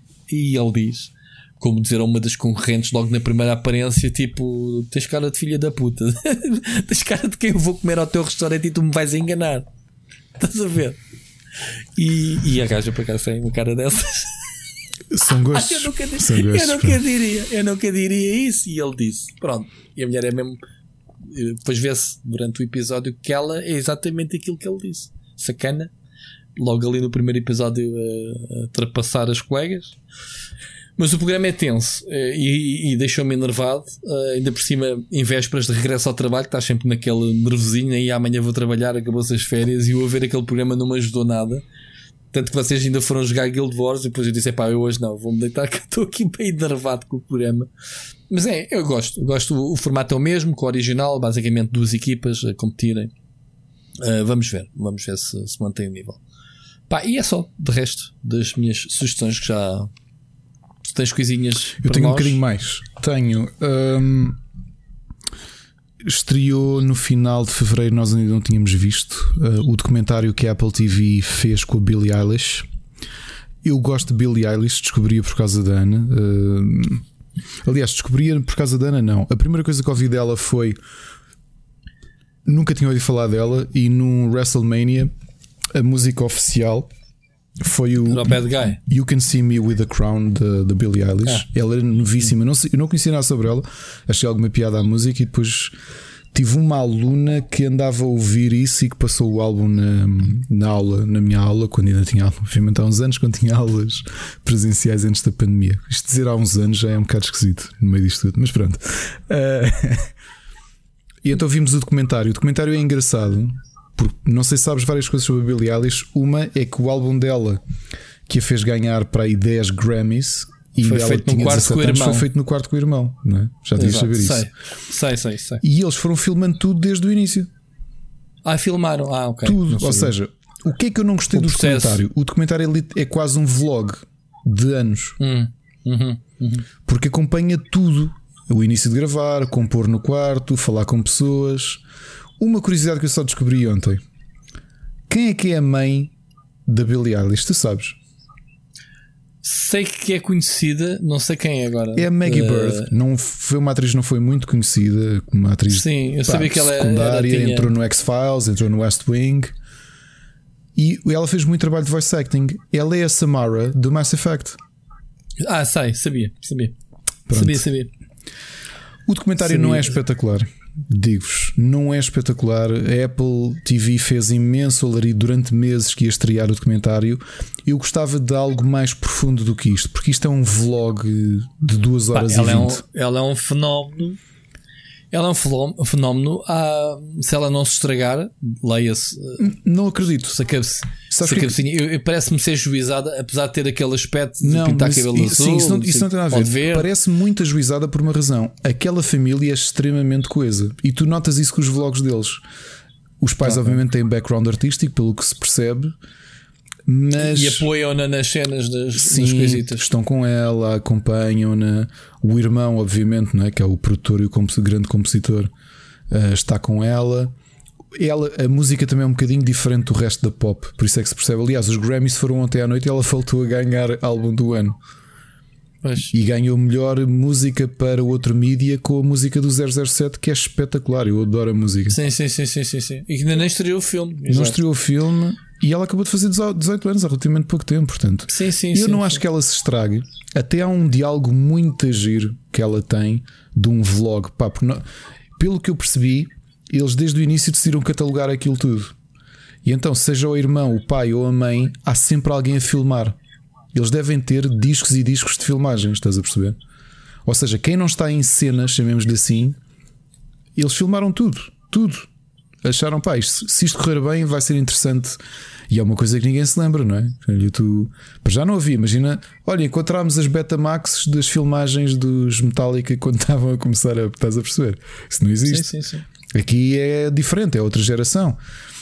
Há um diálogo muito a giro ela ainda com 16 ou 17 que tinha, ela tem uma música sobre o impacto das drogas e dos vícios em malta de idade dela. Uhum. E ela está a dizer: Eu nunca experimentei. E, e, e havia uma entrevista que queria se focar nesse tema. E a, a manager dela estava-lhe a dizer: Pá, não devias aceitar porque isso um dia pode-se virar contra ti. Imagina que tu segues o caminho de praticamente todas as estrelas e estragas-te metes-te na droga e vão-te logo a tirar isto à cara. Este, tu és um, esta miúda é uma hipócrita. Quando era, quando era adolescente, falava mal dos outros que se drogavam e agora ela também se droga. E então é um diálogo com a mãe dela e com a manager. Estão os três a debater isto. E ela a dizer: pá, se é isto tu achas que é verdade agora, vai em frente. Todos nós cometemos erros. Se tu no futuro te metes na droga, e espero que não, Estás a Ouve, é tão cru o diálogo, estás a ver? Uhum, a Gosto imenso daquilo ser tudo tão terra a terra. E depois os problemas de uma miúda com 16 anos que eu não sabia, mas ela nunca foi à escola. Ela foi homeschooled. Ela acabou okay. o secundário aos 16. Ou seja, quando começa o documentário, que ela está a gravar o álbum, ela tinha acabado de acabar o secundário mais cedo que os outros, porque como, como teve aulas em casa, foi, fez, foi fazer o exame dos exames e acabou, acabou o secundário. E tu vês essa perspectiva toda e é muito engraçado ver alguém com a idade dela de, de repente está a fazer uma turnê mundial e os problemas que isso traz. E o que é que os pais têm de conversar com ela. E depois os problemas de saúde dela, porque eu não sabia, ela tem Tourette. Okay. E eles a filmarem ataques dela com Tourette. Mas o Tourette dela não é com linguagem, é com, é com parte neurológica. Ela há uma altura que está muito estressada, já não dormia há um tempo por causa dos concertos, e começas a ver os olhos dela a revirarem e ela a abanar a cabeça como se tivesse um ataque epilético. Pá, é, é, eu acho que é interessante nessa perspectiva. Eu senti-me desiludido porque eu não estava à espera de ver um vlog de dois anos condensado em 2 horas e 20, ok? Mas fica aqui a sugestão. Uh, Continuo a achar que é uma boa figura para se ver e para perceber um bocadinho o que está ali para trás. E estaremos aqui no futuro para saber se ela se estragou ou não. Eu não acredito que se venha a estragar. Acho que até é uma medida com muita cabeça. Comecei a ver Sim. por sugestão da Ana o Away, que eu acho que tu viste, não viste? Com a Hilary Swank. Um filme sobre exploração espacial. Vi o primeiro episódio em que a Hilary Swank é a comandante da primeira missão a Marte estou a gostar. Está ali uma tensão grande com o resto da tripulação, especialmente com o, astro... o cosmonauta russo e a astronauta chinesa. Uh, vamos ver. Quando acabar a série, depois logo, logo vos digo. Com uhum. o meu filho, revimos um filme que é capaz de ser o filme da Disney que eu vi menos vezes. E é pena porque é um excelente filme que é o Hunchback of Notre Dame. O Corcunda de Notre Dame Sim. é excelente. Uma coisa que eu aproveitei para reouvir e estava-me a arrepiar porque adorava a voz dele era a voz do vilão do Frollo, que é quem? É o Tony J. Que fez, por exemplo, a voz do The Old One do Soul River. Lembras-te da voz do, do, da entidade que fala contigo, uma voz muito grave? Era um ator britânico que é ele que faz, é o vilão do Hunchback of Notre Dame e que okay. fez muitas outras coisas na vida dele. E, pá, e acho que tem das vozes mais memoráveis que eu uma vez ouvi, que é uma voz uh, muito grave, muito com uma presença tremenda. Se puderem, vão ao YouTube e escrevam Tony J. Provavelmente vão ver, vão dar. Um, uh, aliás, a primeira sugestão é logo Tony J. Elder God do Soul River e vão-se logo lembrar deste senhor. Um, aliás, vejam um vídeo chamado The Many Voices and Characters of Tony J. e vão-se lembrar a voz dele é, é, é, é, tão marcante e marcou não só a animação, o cinema, mas também os videojogos. E, e o Hunchback of Notre Dame eu acho que é daqueles filmes que é pena que não, não tenham mais repetição porque é um excelente filme de animação. Para finalizar, não vi, fui, fui picando, a Ana é que está a ver a série, uma série de Netflix chamada The One, uh, que é baseado, cujo conceito é uma app, é uma série britânica. Por surpresa, Ana reparou no segundo episódio, parece o Alban Jerónimo, assim do nada, ok? Hum. Qual é que é o conceito? Imaginem uma app que dizem, está cientificamente comprovado, em que tu envias um, um, um material genético teu e eles dão-te um perfil a dizer: Ok, encontramos a tua alma gêmea. Porque o que eles dizem é que tinham feito muitos estudos e comprovaram que havia proximidade genética para encontrares a pessoa que realmente serias feliz. E são os problemas que todos começam a ter. A app torna-se uma coisa massiva e começas a ter. Começa a haver gente a divorciar-se. Uh -uh para se juntar com as pessoas que a app diz que é a sua okay. alma gêmea genética. Ok, estou a perceber. Estás a perceber? E é a partir daí que vem a história. E depois os problemas com a própria dona da empresa, se ela acredita mesmo naquilo, e depois mostra um bocadinho flashbacks de dois anos antes, quando ela começou a fazer a app. E o conceito é interessante. Não estou muito investido para ver a série por uma razão simples. Isto agora entrando num campo mais uh, uh, conceptual eu acho que o próprio conceito da série parece-me estranha porque amor é muito mais do que apenas. Os genes não, não, dizem tudo o resto, não dizem a tua personalidade, não dizem os teus gostos, a tua experiência. Parece-me um tema um bocado estranho. Ainda que a Ana, que está a ver mais, diz que o, que a série aborda é como é que as pessoas que, se, que, que entraram na app veem aquilo quase como uma crença, já nem querem ver a parte científica da coisa. É toda a gente está a usar esta app, a própria dona de, da criadora da app diz que separou-se do marido porque encontrou a alma gêmea dela através da app que ela fez. Então isto é verdade. E de repente tens a app a tomar uma postura quase de crença, que é pá, yeah, aquela app vai-me dizer quem é que é a pessoa com quem eu devia estar. E pode nem sequer ser da tua orientação sexual, que é outra coisa que as pessoas também mostram. E as pessoas aceitam isso, entram em dúvida e depois, epá, mas espera, mas se a app diz que afinal eu sou uma mulher e sempre gostei de homens, mas a app diz que a minha alma já é uma mulher, então sim, a minha alma já é uma mulher. Estás a perceber? Isso é um bocado, isso pronto. Um bocado yeah. É isto. Okay. É, pronto, é um bocado isso. Siga. Board Games, tenho, tenho uma sugestão. Uh, joguei este fim de semana o Euphoria do Jamie, do Jamie Stegmaier. É um worker placement num ambiente tipo uh, Brave New World, portanto, uma distopia social. Cada um dos jogadores é um personagem, um middle management eh, character nessa distopia, portanto, és ali um, um, um manager qualquer de uma, de, um, de uma parte da sociedade e estás mais ou menos a perceber que aquela utopia aparente não é assim tão perfeita e que começas a ver por trás da coisa. O objetivo do jogo é tu, ali, tu espalhares a tua palavra e dominares ao máximo as outras secções do, do os setores da sociedade. Gostei muito do jogo, está muito bem pensado. O próprio mapa está dividido em secções. Cores, em secções para tu demonstrar. Tens a malta que trabalha nos zeppelins, tens a malta que trabalha nos subterrâneos a extrair água e minério, tens o pessoal da. Isto é um tabuleiro altamente complexo. Aí é. é que está, uma curiosidade. É enganador, enganadoramente simples porque o tabuleiro é assustadoramente complexo. Pá, nós estivemos a ler as regras e pensámos: pá, isto deve ser difícil. Começas a jogar e digo ao teu segundo turno estás completamente metido no jogo. E gostei imenso de o jogar. Jogámos a dois. E eu acho que o jogo deve ser daqueles que está equilibrado para ser perfeito a três, porque vai-te obrigar a interagir muito com, com, com os jogadores. É baseado, okay. pelo menos eu acho, não mandei ainda o um mail ao autor para perceber se é verdade ou não já agora, foi um jogo que ganhou o prémio da Mensa. Ok. Tu uh, recebeste para análise este jogo? Recebi para análise este jogo. Ok. Uh, é muito, muito semelhante a um jogo que nós adoramos e que saiu para aí há 10 anos e que foi um dos jogos mais, de, de mais high rated de board games que chamava-se Alien Frontiers. Porquê? Porque os teus personagens são os teus dados e, e, e, quando, e tens que lançar os dados e aquilo vai influenciar os sítios onde os colocas. Ok? Essencialmente é isso.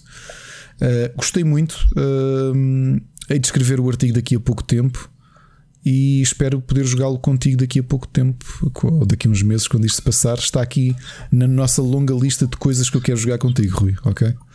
Bem visto. Ok. Música, sugestões: 26 de março. Eu não os adoro, mas se tudo correr bem, vou vê-los em outubro. E não acredito que seja verdade, eh, porque comprei bilhete para a Ana e eu comprei um para mim Aliás, comprei-lhe dois bilhetes e disse: Levas quem tu quiseres. Se quiseres levar-me, eu vou contigo. E Evanescence vão lançar um novo álbum dia 26 de março, chama-se The Bitter Truth. E é isso. Gary Hughes, o mítico cantor de hard rock, acabou de lançar um álbum novo na sexta-feira, chama-se Waterside. também está aí, gostei bastante. Também já é um senhor, um senhor do hard rock, já anda aí desde os anos 80 eh, e já colaborou com toda a gente e mais alguém.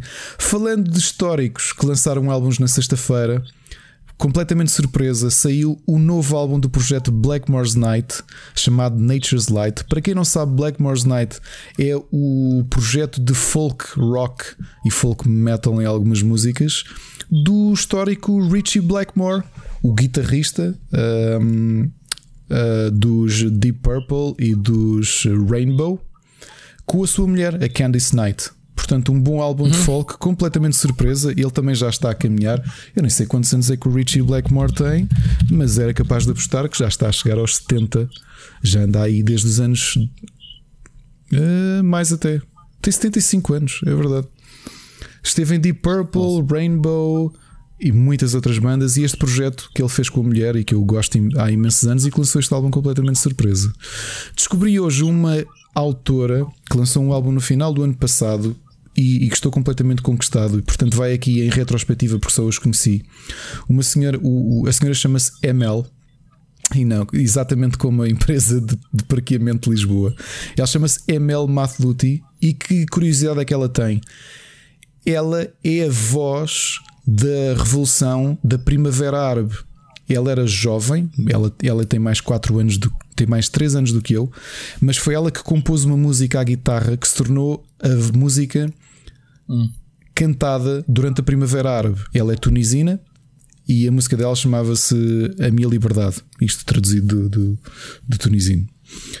Lançou um álbum excelente, tive, tomei em contacto ontem, chama-se The Tunis Diaries, porque ela voltou à Tunísia. A voz faz muito lembrar, tem muita influência de, de, do fado. Lá está, porque nós temos muitas proximidades culturais. A Tunísia é aqui ao lado, literalmente, não é? É o lado de Marrocos, portanto temos aqui muita parte cultural semelhante. Um álbum excelente, foi gravado e composto por ela durante a pandemia, que voltou a casa. Ela que esteve também presente, eh, há um bom certo no YouTube para verem um concerto que ela deu na, na cerimónia de entrega do Nobel. E o álbum chama-se The Tunis Diary. São dois discos. O primeiro disco são composições uh, na língua dela e em inglês, tudo a voz dela e guitarra. O segundo disco fiquei surpreendidíssimo. Uma autora de folk, essencialmente o que ela é, não é? De ethnic music, world music, não é? Que canta música uh, da Tunísia.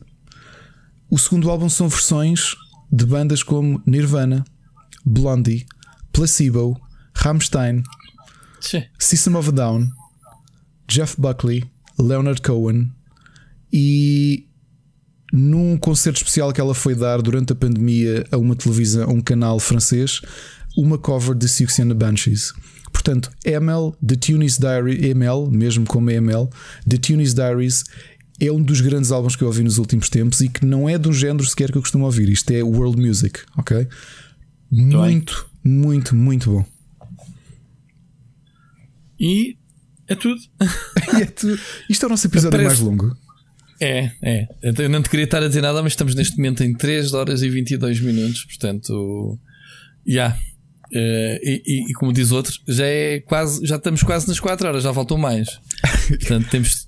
Eu acho que nós falámos a... de muita coisa. Malta, isto é um podcast, não o consumam todo de uma vez. Exato. Uma horinha por dia e tem podcast para a semana toda, quase. Se for meia hora por dia, tem, tem mesmo podcast para a semana toda e ao domingo se ouve em 20, 22 minutos ou 23. Oh, olha, eu só espero é que o pessoal se divirta, que se informe, como nós, aprendemos aqui coisas em direto muitas vezes. Um, epá, aprendemos eu contigo, tu comigo. É verdade. Uh, e com o Sírio agora. Sírio agora. Exatamente, olha, estamos ao mesmo tempo, estamos aqui em sintonia. Um, epá, eu espero que vocês estejam a divertir um, com esta. Vá lá, com estas novidades que a gente tem andado a introduzir e as coisas não vão ficar por aqui. Portanto, já. Yeah. Ricardo, obrigado. Ouvimos para a semana. Ouvimos para a semana, Rui. E uma coisa, é um prazer gravar este podcast contigo à segunda-feira. Opa, eu já nem digo nada, já nem digo nada. Eu também, pá, gosto muito. Um grande abraço para ti, amigo. Até para a semana. Um abraço. Ouvimos para a semana.